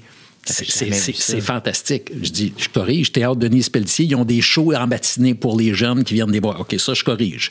Ceci étant dit, oui, ouvrons-les, là. Tu sais, les, les fameuses journées de la culture, là. où Ouais. tu sais. Ouais. Comment ça se fait qu'on fait ça une fois par année? Ouais. Une fois par année, j'ouvre mes musées, puis j'ouvre mon théâtre pour vous montrer c'est quoi. Hey, n'importe quand tu peux venir, le jeune. Ouais. Ben, tu comprends-tu? À certains moments, évidemment. ouais. Mais il- moi, cette idée-là, ce qui fait qu'à un moment donné, on élit Trump puis les gens ne comprennent pas. Le monde de gauche, Hey, comment ça se fait qu'ils ont voté pour Ben oui, mais vous êtes déconnectés de la rue. Vous ne sentez pas ce qui se passe dans la rue. Vous parlez entre vous. Ouais. Ben, puis là, d'autant plus aujourd'hui, avec, bon, on parle souvent de l'algorithme des réseaux sociaux, mais c'est encore plus vrai parce que, ben là, avec tes amis, souvent, ben, tu vas être intéressé par les mêmes affaires. Ces réseaux sociaux, tu vas suivre ces affaires-là. L'algorithme nourrit ces affaires-là, qui fait que, ben, t'es encore plus pogné dans ta patente. ta patente. Sais, Une, une- des raisons pour laquelle j'ai quitté les réseaux sociaux. Eh oui, je comprends tellement. J'ai, j'ai, moi, tu vois, mon désengagement à moi, ça a été là. Ça a été là. Tu n'es plus du tout là-dessus? C'est pas que je suis plus du tout, mais mettons sur Instagram, j'ai. T'as ralenti. Ben, j'ai, euh, j'ai arrêté de suivre tout le monde OK. pour aussi m'inciter à moins y aller. OK. Tu sais, quand t'arrives, quand t'ouvres Instagram, tu suis personne, ben, il y a rien. Ouais. Puis, à un moment donné aussi, d'arrêter de. Puis, c'est correct dans le sens où moi, ça m'a vraiment bâti les réseaux sociaux. Aujourd'hui aussi, euh, ce que je trouve plate dans les médias, c'est que on se vante plus de faire découvrir qui que ce soit. J'ai l'impression. Pe- Peut-être que dans différents milieux, c'est différent. Sais, Des fois, en musique, il y a des concours qui font encore. sais. Mais en humour, mettons, là, euh, on, on a beaucoup de difficultés à, à faire découvrir des, nou- des nouveaux humoristes. Ce qui fait en sorte que la voie à prendre, c'est les réseaux sociaux. Fait que là, ben, si t'es drôle sur les réseaux sociaux, tu vas, avoir du, tu vas avoir du following. Une fois que tu as du following, C'est là, ça. on te book. Euh, mais ce qui est tough, c'est que ça fait en sorte que ben, les humoristes qui sont pas attirés par cette manière-là, ben, ils se retrouvent un peu pognés. Pogné, ouais, je comprends. Puis je trouve ça plate parce que je fais avant, Ouais. ben, il fallait les inviter une première fois à télé. Ouais. fallait les inviter une première fois à radio. Ouais. Mais là, c'est comme, ouais, il n'y a pas assez de monde. C'est sûr. Fait que ça, je trouve ça plate, tu sais. Qui fait en sorte que. C'est sûr qu'un un gars comme Arnaud Soli, mettons, écoute, pendant la pandémie, ça a été un boom euh, incroyable. Oui, exact, tu sais. Incroyable. Et il est encore plus fort sur scène, c'est ça qui est extraordinaire. Ben oui. Mais il y en a plein. Ouais. Il y en a plein des humoristes comme ça. Euh, mais que leur affaire, c'est la scène, tu sais. Fait que. Mais tu sais, moi, j'ai fait partie de ceux que, tu sais, ce qu'Arnaud a vécu, je l'ai vécu quelques années avant, tu sais. J'ai eu cette chance-là, moi, d'être à l'aise sur les réseaux sociaux. Puis ça m'a fait. Fait que je crache pas là-dessus parce que ça m'a vraiment bâti. Puis c'est ce qui a fait que, ben, je me suis fait booker à des places parce que j'avais du following. Puis après ça, ben, mes, mes, mes, mes bars étaient pleins, mes salles étaient pleines. Des petites places, mais c'était plein. Puis c'était comme mon, mon jeune début de succès. Puis ben, après ça, ça a parti. Mais aujourd'hui, je trouve ça euh, justement, puis j'essaie de reconnecter, j'essaie de- d'avoir des conversations avec du monde qui ont plein d'autres histoires que les miennes. Ces temps-ci, je jase avec des finissants du secondaire, tu sais. De, de tous les milieux, le plus possible, pour essayer de voir qu'est-ce qui, se- comment tu vas. C'est quoi ta réalité? Qu'est-ce qui t'inquiète? Qu'est-ce qui t'anime? Qu'est-ce qui te passionne? On le promote pas, c'est pas capté. C'est moi, Nick Ouellette, puis mon ami Joey. On a contacté des écoles, faire Hey, on... c'est une année tough, je veux juste savoir comment vous allez, on peut-tu parler, tu sais? Tu sais, toi, là, t'es dans le showbiz. T'es quand même quelqu'un, là, euh, mettons que l- t'as un follow spot sur toi, là. Tu sais, Euh, Est-ce que t'es préoccupé par il faut que je maintienne ça?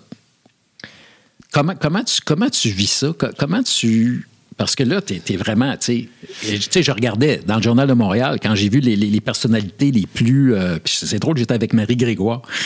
Puis, euh, puis je disais à Marie, Jay, t'étais- t'avais 8 je pense, de notoriété. En tout cas, je me souviens pas. Les humoristes, En ouais, le top des humoristes, c'est ça? ben, des, des, per- des personnalités au Québec, t'étais, Ah, t'étais- me semble que tu étais dans le top 5 là, de, de toutes les personnalités. Je dis, hé, tabarouette, c'est quand même euh, impressionnant. Là.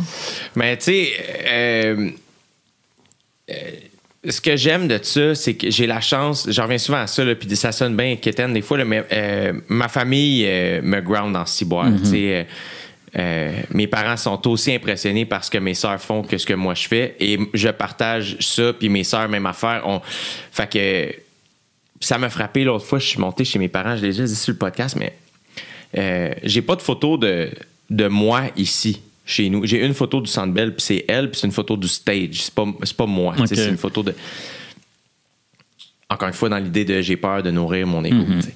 Fait que, euh, mais ma mère regarde tout. Les, les- les- billets de show, des photos, des articles, tout ça. Puis je monte, puis il y a une grosse photo. Euh, L'équipe avec qui j'ai travaillé au Centre Bell ont fait ça pendant le show, les petits vlimeux, là, Alex qui a organisé ça. Euh, Il y avait des photographes ce soir-là. Fait qu'ils ont pris des photos, puis pendant le show, ils ont été faire imprimer des photos de mon entrée de scène. Ils ont eu une heure et une heure et quart là, pour faire ça. Fait que mon ami Charles est parti en char. Pas Charles Pellerin qui fait un premier partie, un autre, on ne fait pas faire des courses. C'est Charles Gobin.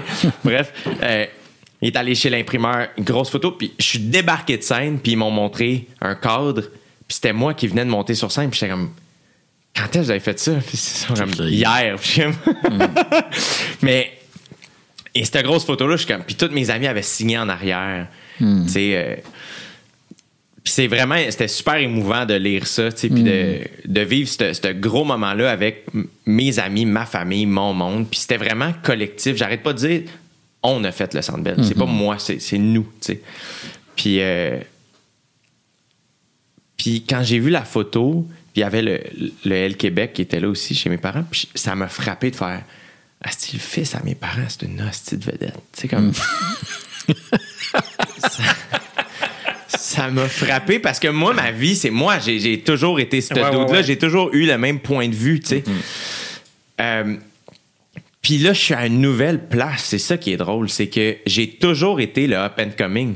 J'ai- J'étais Rocky, là. j'étais l'équipe Cendrillon. J'étais le dude que. Moi, j'étais pas bon à l'école de l'humour. là. Puis quand je suis sorti, mes amis avaient des gérants, puis il y avait des, des offres de prod, puis il y avait des auditions, puis moi, non. Puis ça a été la meilleure affaire. Puis c'est, j'en veux pas à personne. Je ne serais pas, j'aurais pas été intéressé par moi non plus à ce moment-là. J'étais pas drôle, je l'avais pas. Mais ça a fait que moi, je suis rentré dans un bar et j'ai mangé les bandes. J'étais là C'est ça. tellement focus là-dessus. Et looking back, je fais ah, c'est pas aux autres que je voulais prouver que j'étais humoriste, c'était à moi. C'est à toi-même. C'était vraiment à moi. Ouais. Puis aujourd'hui, je suis d'une autre position que je que j'apprivoise, qui a modifié, mais qui est arrivé à un moment un peu sans que je m'en rende compte. Je je suis pas conscient de ça vraiment, et j'aime rester Un peu underdog, là. un peu dans ma tête. Oui, dans ta tête. C'est ça. Parce que. D'être conscient de, OK, tu sais, je suis conscient de ce que je fais puis tout ça, tu sais. Mais je veux jamais triper sur. Le... Puis pour moi, ça, c'est toujours à refaire. Je suis persuadé que 15 ans après avoir arrêté de faire du théâtre, quand t'es remonté sur scène, t'as vécu un trac. T'étais excité, J'étais vraiment excité. tu sais? Ouais. Mais c'est parce que c'est encore important pour toi. Puis à ce moment-là, ben oui, tu as de l'expérience. Ouais. Mais ton expérience veut rien dire tant que tu pas en train. Tu sais, comme. C'est Ouais. encore à faire le, le premier soir où tu es monté le 12 mars. Mm. C'est comme, hey, ben beau ton expérience, il n'y a pas de cassette. C'est toi aujourd'hui qui nous le fait. Mm. C'est tout le temps à refaire. Je comprends pas les humoristes ou les artistes qui, qui se la pètent. Parce que c'est constamment à refaire. C'est toujours à refaire. C'est c'est ce qui est le plus exigeant. C'est, écoute, c'est des fois, des fois, le tabarouette.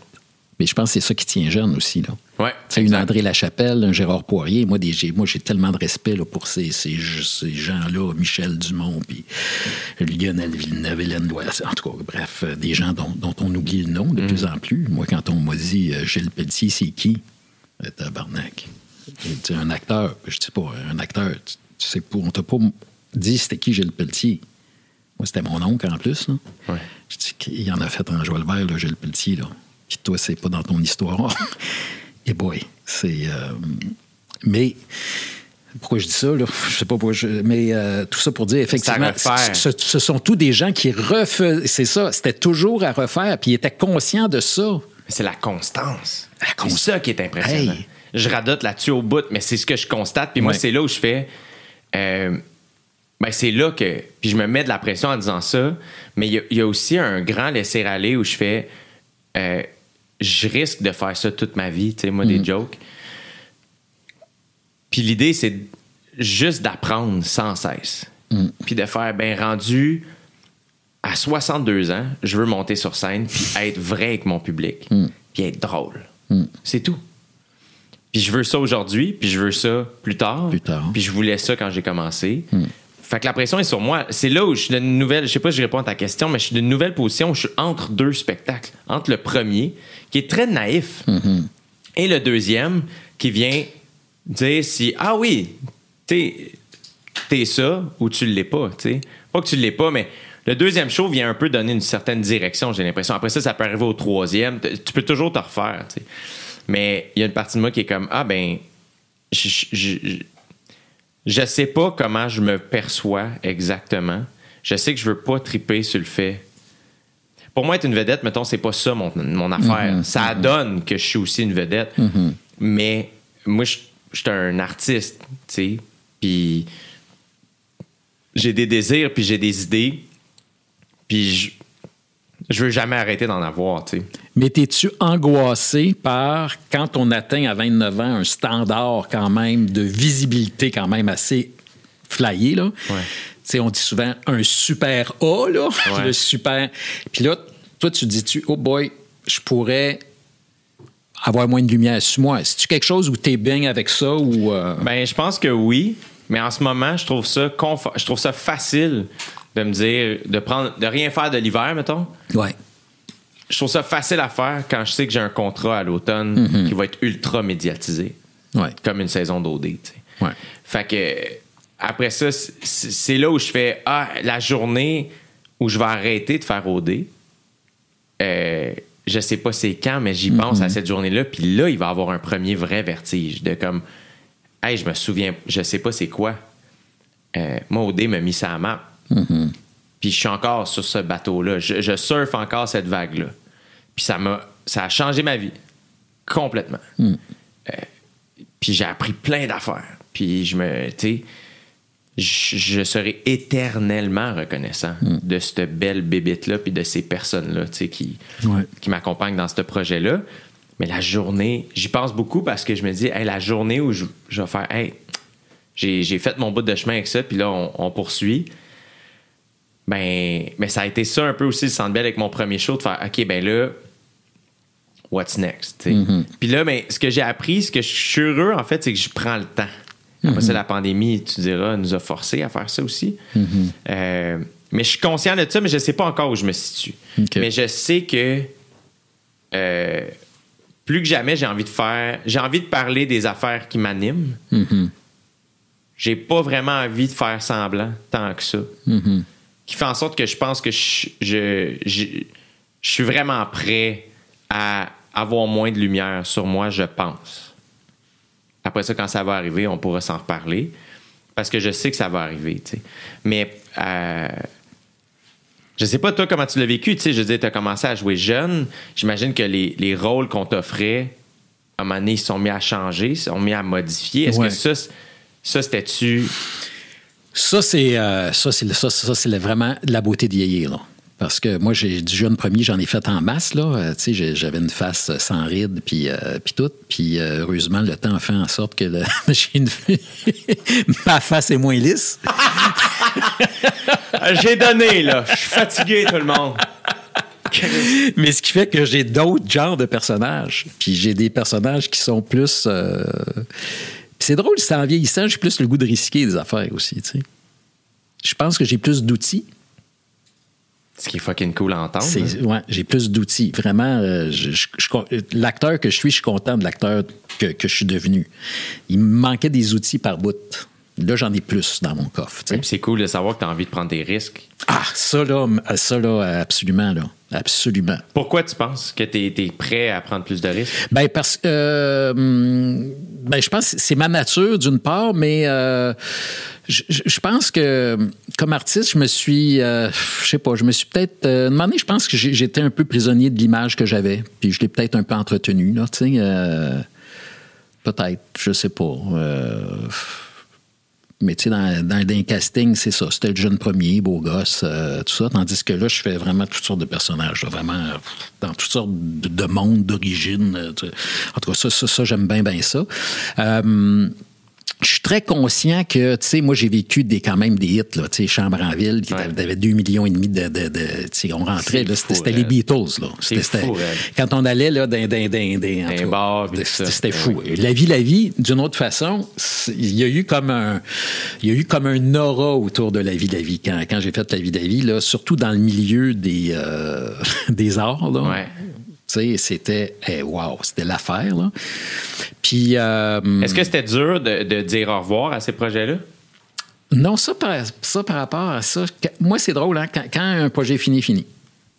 C'est. Euh, j'ai pas tellement de nostalgie par rapport à ça. Je suis très, très reconnaissant. Moi, je suis chanceux. Tu sais, j'ai travaillé sur des projets longtemps. L'auberge, que je fais ça pendant 15 ans de Eh temps. oui.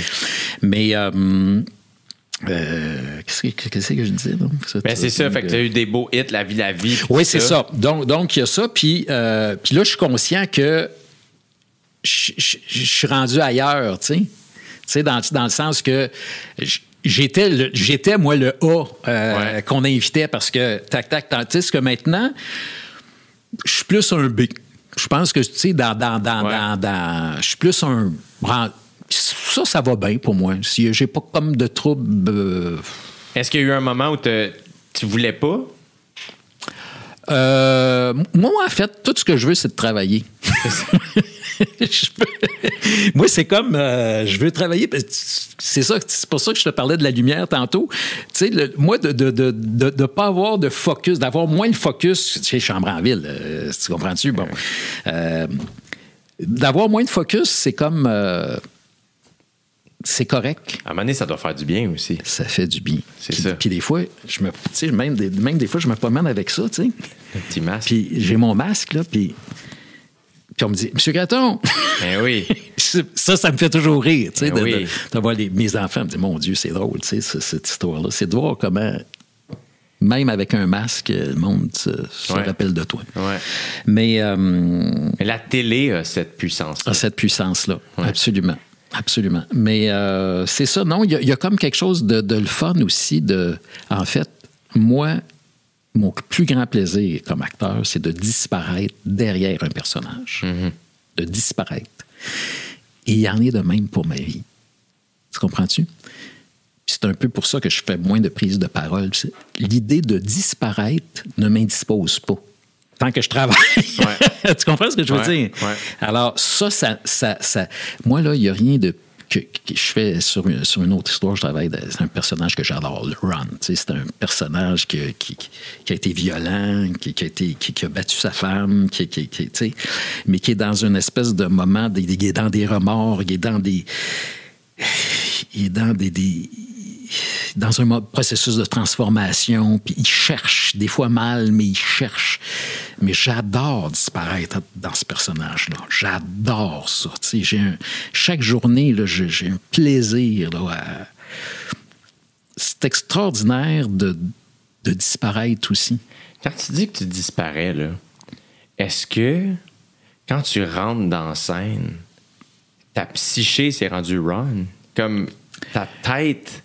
Parce que reste que tu es en contrôle. Moi, c'est ça. Le travail d'acteur, d'actrice, c'est quelque chose que j'admire grandement parce que c'est vraiment. euh, tu sais, au début de la conversation, quand tu disais que tu avais besoin de concret, là. parce qu'à l'école, euh, tu sais, des fois, on travaille avec des idées, on travaille avec des émotions, on travaille avec des- un ressenti. Moi, c'est ça qui me fascine. Tu, tu vois une vidéo de Leonardo DiCaprio avant une take. là, Il y a- une vidéo qui a viré sur Wolf of Wall Street avant, avant une scène où il est juste là, là, puis il regarde un peu dans le vide. La caméra est là, là dans sa face. Là, Là, c'est comme, OK, attention, on roule tout le monde en toi. Puis là, là! Puis là, là, il, est son personnage, mais il y a quelque chose de. Mais c'est. Je, je, comprends pas comment. C'est comme un. Il y a des personnes. moi, j'ai besoin. On a toutes nos techniques, OK? Il y a des techniques plus psychologiques, là. Euh, Jean Stanislavski, c'était une méthode où, un moment donné, tu fais appel à toutes tes mémoires sensorielles, ce que tu as vécu, TQ, puis tout ça, puis tu essaies d'aller chercher ça, puis de bon, bon, OK, il y a ça. Mais moi, je te dirais qu'en vieillissant, il y a une part d'instinct. Je te dirais, énergétiquement parlant, si j'ai à jouer l'amour à un gars ou une fille, comme dans la vie de vie, ou si j'allais chercher la violence en dedans de moi, c'est comme si je travaille au niveau de l'énergie. C'est vraiment comme ça maintenant que je le fais, puis je laisse comme monter cette énergie que je contrôle, là, parce que là, on ne va pas n'importe où. Là. Ouais. Il faut vraiment contrôler cette énergie-là, puis il faut que je fasse vrai. L'acteur, c'est la présence à l'autre. C'est, c'est- tu as les outils, la technique, mais elle sert à une chose, c'est d'être juste là avec l'autre. Juste là. Puis à partir du moment où tu es juste là, tu fais confiance un peu à ce que tu fais actuellement. C'est que tu arrives avec une idée dans ta tête, mais tu te laisses guider par ce que je vais dire, par les échanges qu'on va avoir. C'est la même chose pour, pour l'acteur. Si je joue avec Marie Turgeon, mettons, Marie, ah, tabarnak, je ne l'attendais pas comme ça, cette phrase-là. Puis il a demandé, elle refait la scène, puis Chris, ça s'en va dans cette direction-là, là, elle. Elle me challenge. OK, je m'en vais répondre à ça. Ah, c'est. Puis, puis c'est extraordinaire. Puis à un moment donné, tu le sens dans l'autre qu'il y a une émotion qui s'en vient. Là. Puis tu dis, OK, si je suis branché sur elle, là, ou sur lui, là, si je suis branché sur lui, puis si je suis vraiment dans l'écoute, je sais que je suis capable de la faire ouvrir, cette émotion-là. Dans la confiance, puis dans ce que je peux y pitcher. Donc, si t'es pas là, là, si tu la regardes dans le front plutôt que dans les yeux puis dans l'âme, c'est ça la beauté. Et c'est là-dessus que moi, je tripe en vieillissant. C'est, et c'est là où ça a changé. C'est de faire confiance à la présence qui est là. Puis de faire confiance à ce qu'on n'attendait pas puis qu'on n'avait peut-être pas placé. Ah, tabarnak. J'ai travaillé une scène avec Marina l'autre jour. Asti! Une maman est allée me chercher, là, ça a fait paf! OK? Je dirais pas où, qu'est-ce qui s'est passé, mais ça a fait oh! Ça a vraiment ouvert. Donc, c'est ça, cette espèce de, de- dialogue-là, puis d'écoute-là, c'est ça qui est magnifique, puis c'est ça le grand, l'art, en tout cas. C'est d'être présent à l'autre. C'est tellement en plus des, apprentissages. euh, c'est un bel exercice à faire, à travailler à ton, à faire travailler à ton corps, parce que tu peux vraiment transmettre ça dans, dans la vie. Après ça, d'être ici, Oui. maintenant, de laisser aller, C'est ça. la vulnérabilité, faire confiance, partager. C'est du stock, là. C'est, c'est- c'est- mais c'est ça. C'est, En vieillissant, là, ce plaisir-là, là, ah, tu dis, bon, c'est ça que je te disais, j'ai 40 ans, métier, OK, ma voix, je je suis capable de la placer, là, tu sais. il- Je pense que, techniquement, ça va, mais de faire confiance à ça, ah, que c'est le fun. Puis tu as des acteurs là, qui t'amènent, t'amènent des fois là, dans des places, là, tu te dis Ah, mon sacrifice! Ah, t'es fantastique! Merci de m'avoir ouvert ça! Ah, c'est le fun! C'est des affaires que j'aime, je trouve, de, de votre métier, c'est le partage. Ah que des fois, euh, les humoristes, on va moins avoir. On va l'avoir dans l'écriture, où ce que Ouais. moi puis David Bocage, ben, on va écrire ensemble. Fait que, on va se lancer des idées. Euh, je vais écouter le show de mon ami Charles Pellerin, je vais, je vais noter, puis ça. Mais après ça, sur scène, j'ai vécu ça. J'ai fait un duo avec euh, Vincent Léonard et Denis Drolet, Denis Palette. Ouais. J'ai eu la chance de faire un duo avec lui. Et c'est la première fois que j'étais sur scène avec quelqu'un d'autre. Ouais. Et là, on partageait. Et j'étais en. J'admirais déjà ces gars-là. Et là, de partager la scène avec Vincent, l'admiration était C'est ça. se décuplait. C'était Ouais. là.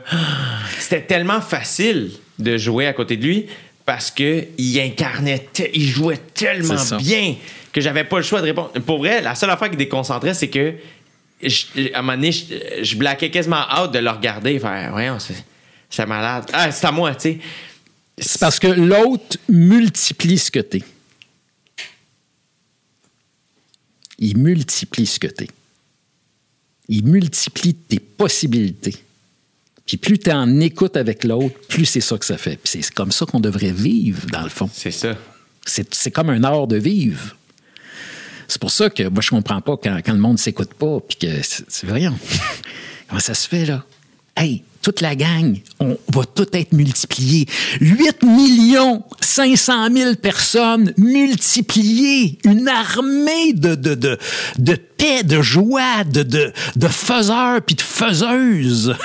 Si on est tous branchés ensemble, imaginez, on va être démultipliés, on va être une nation incroyable.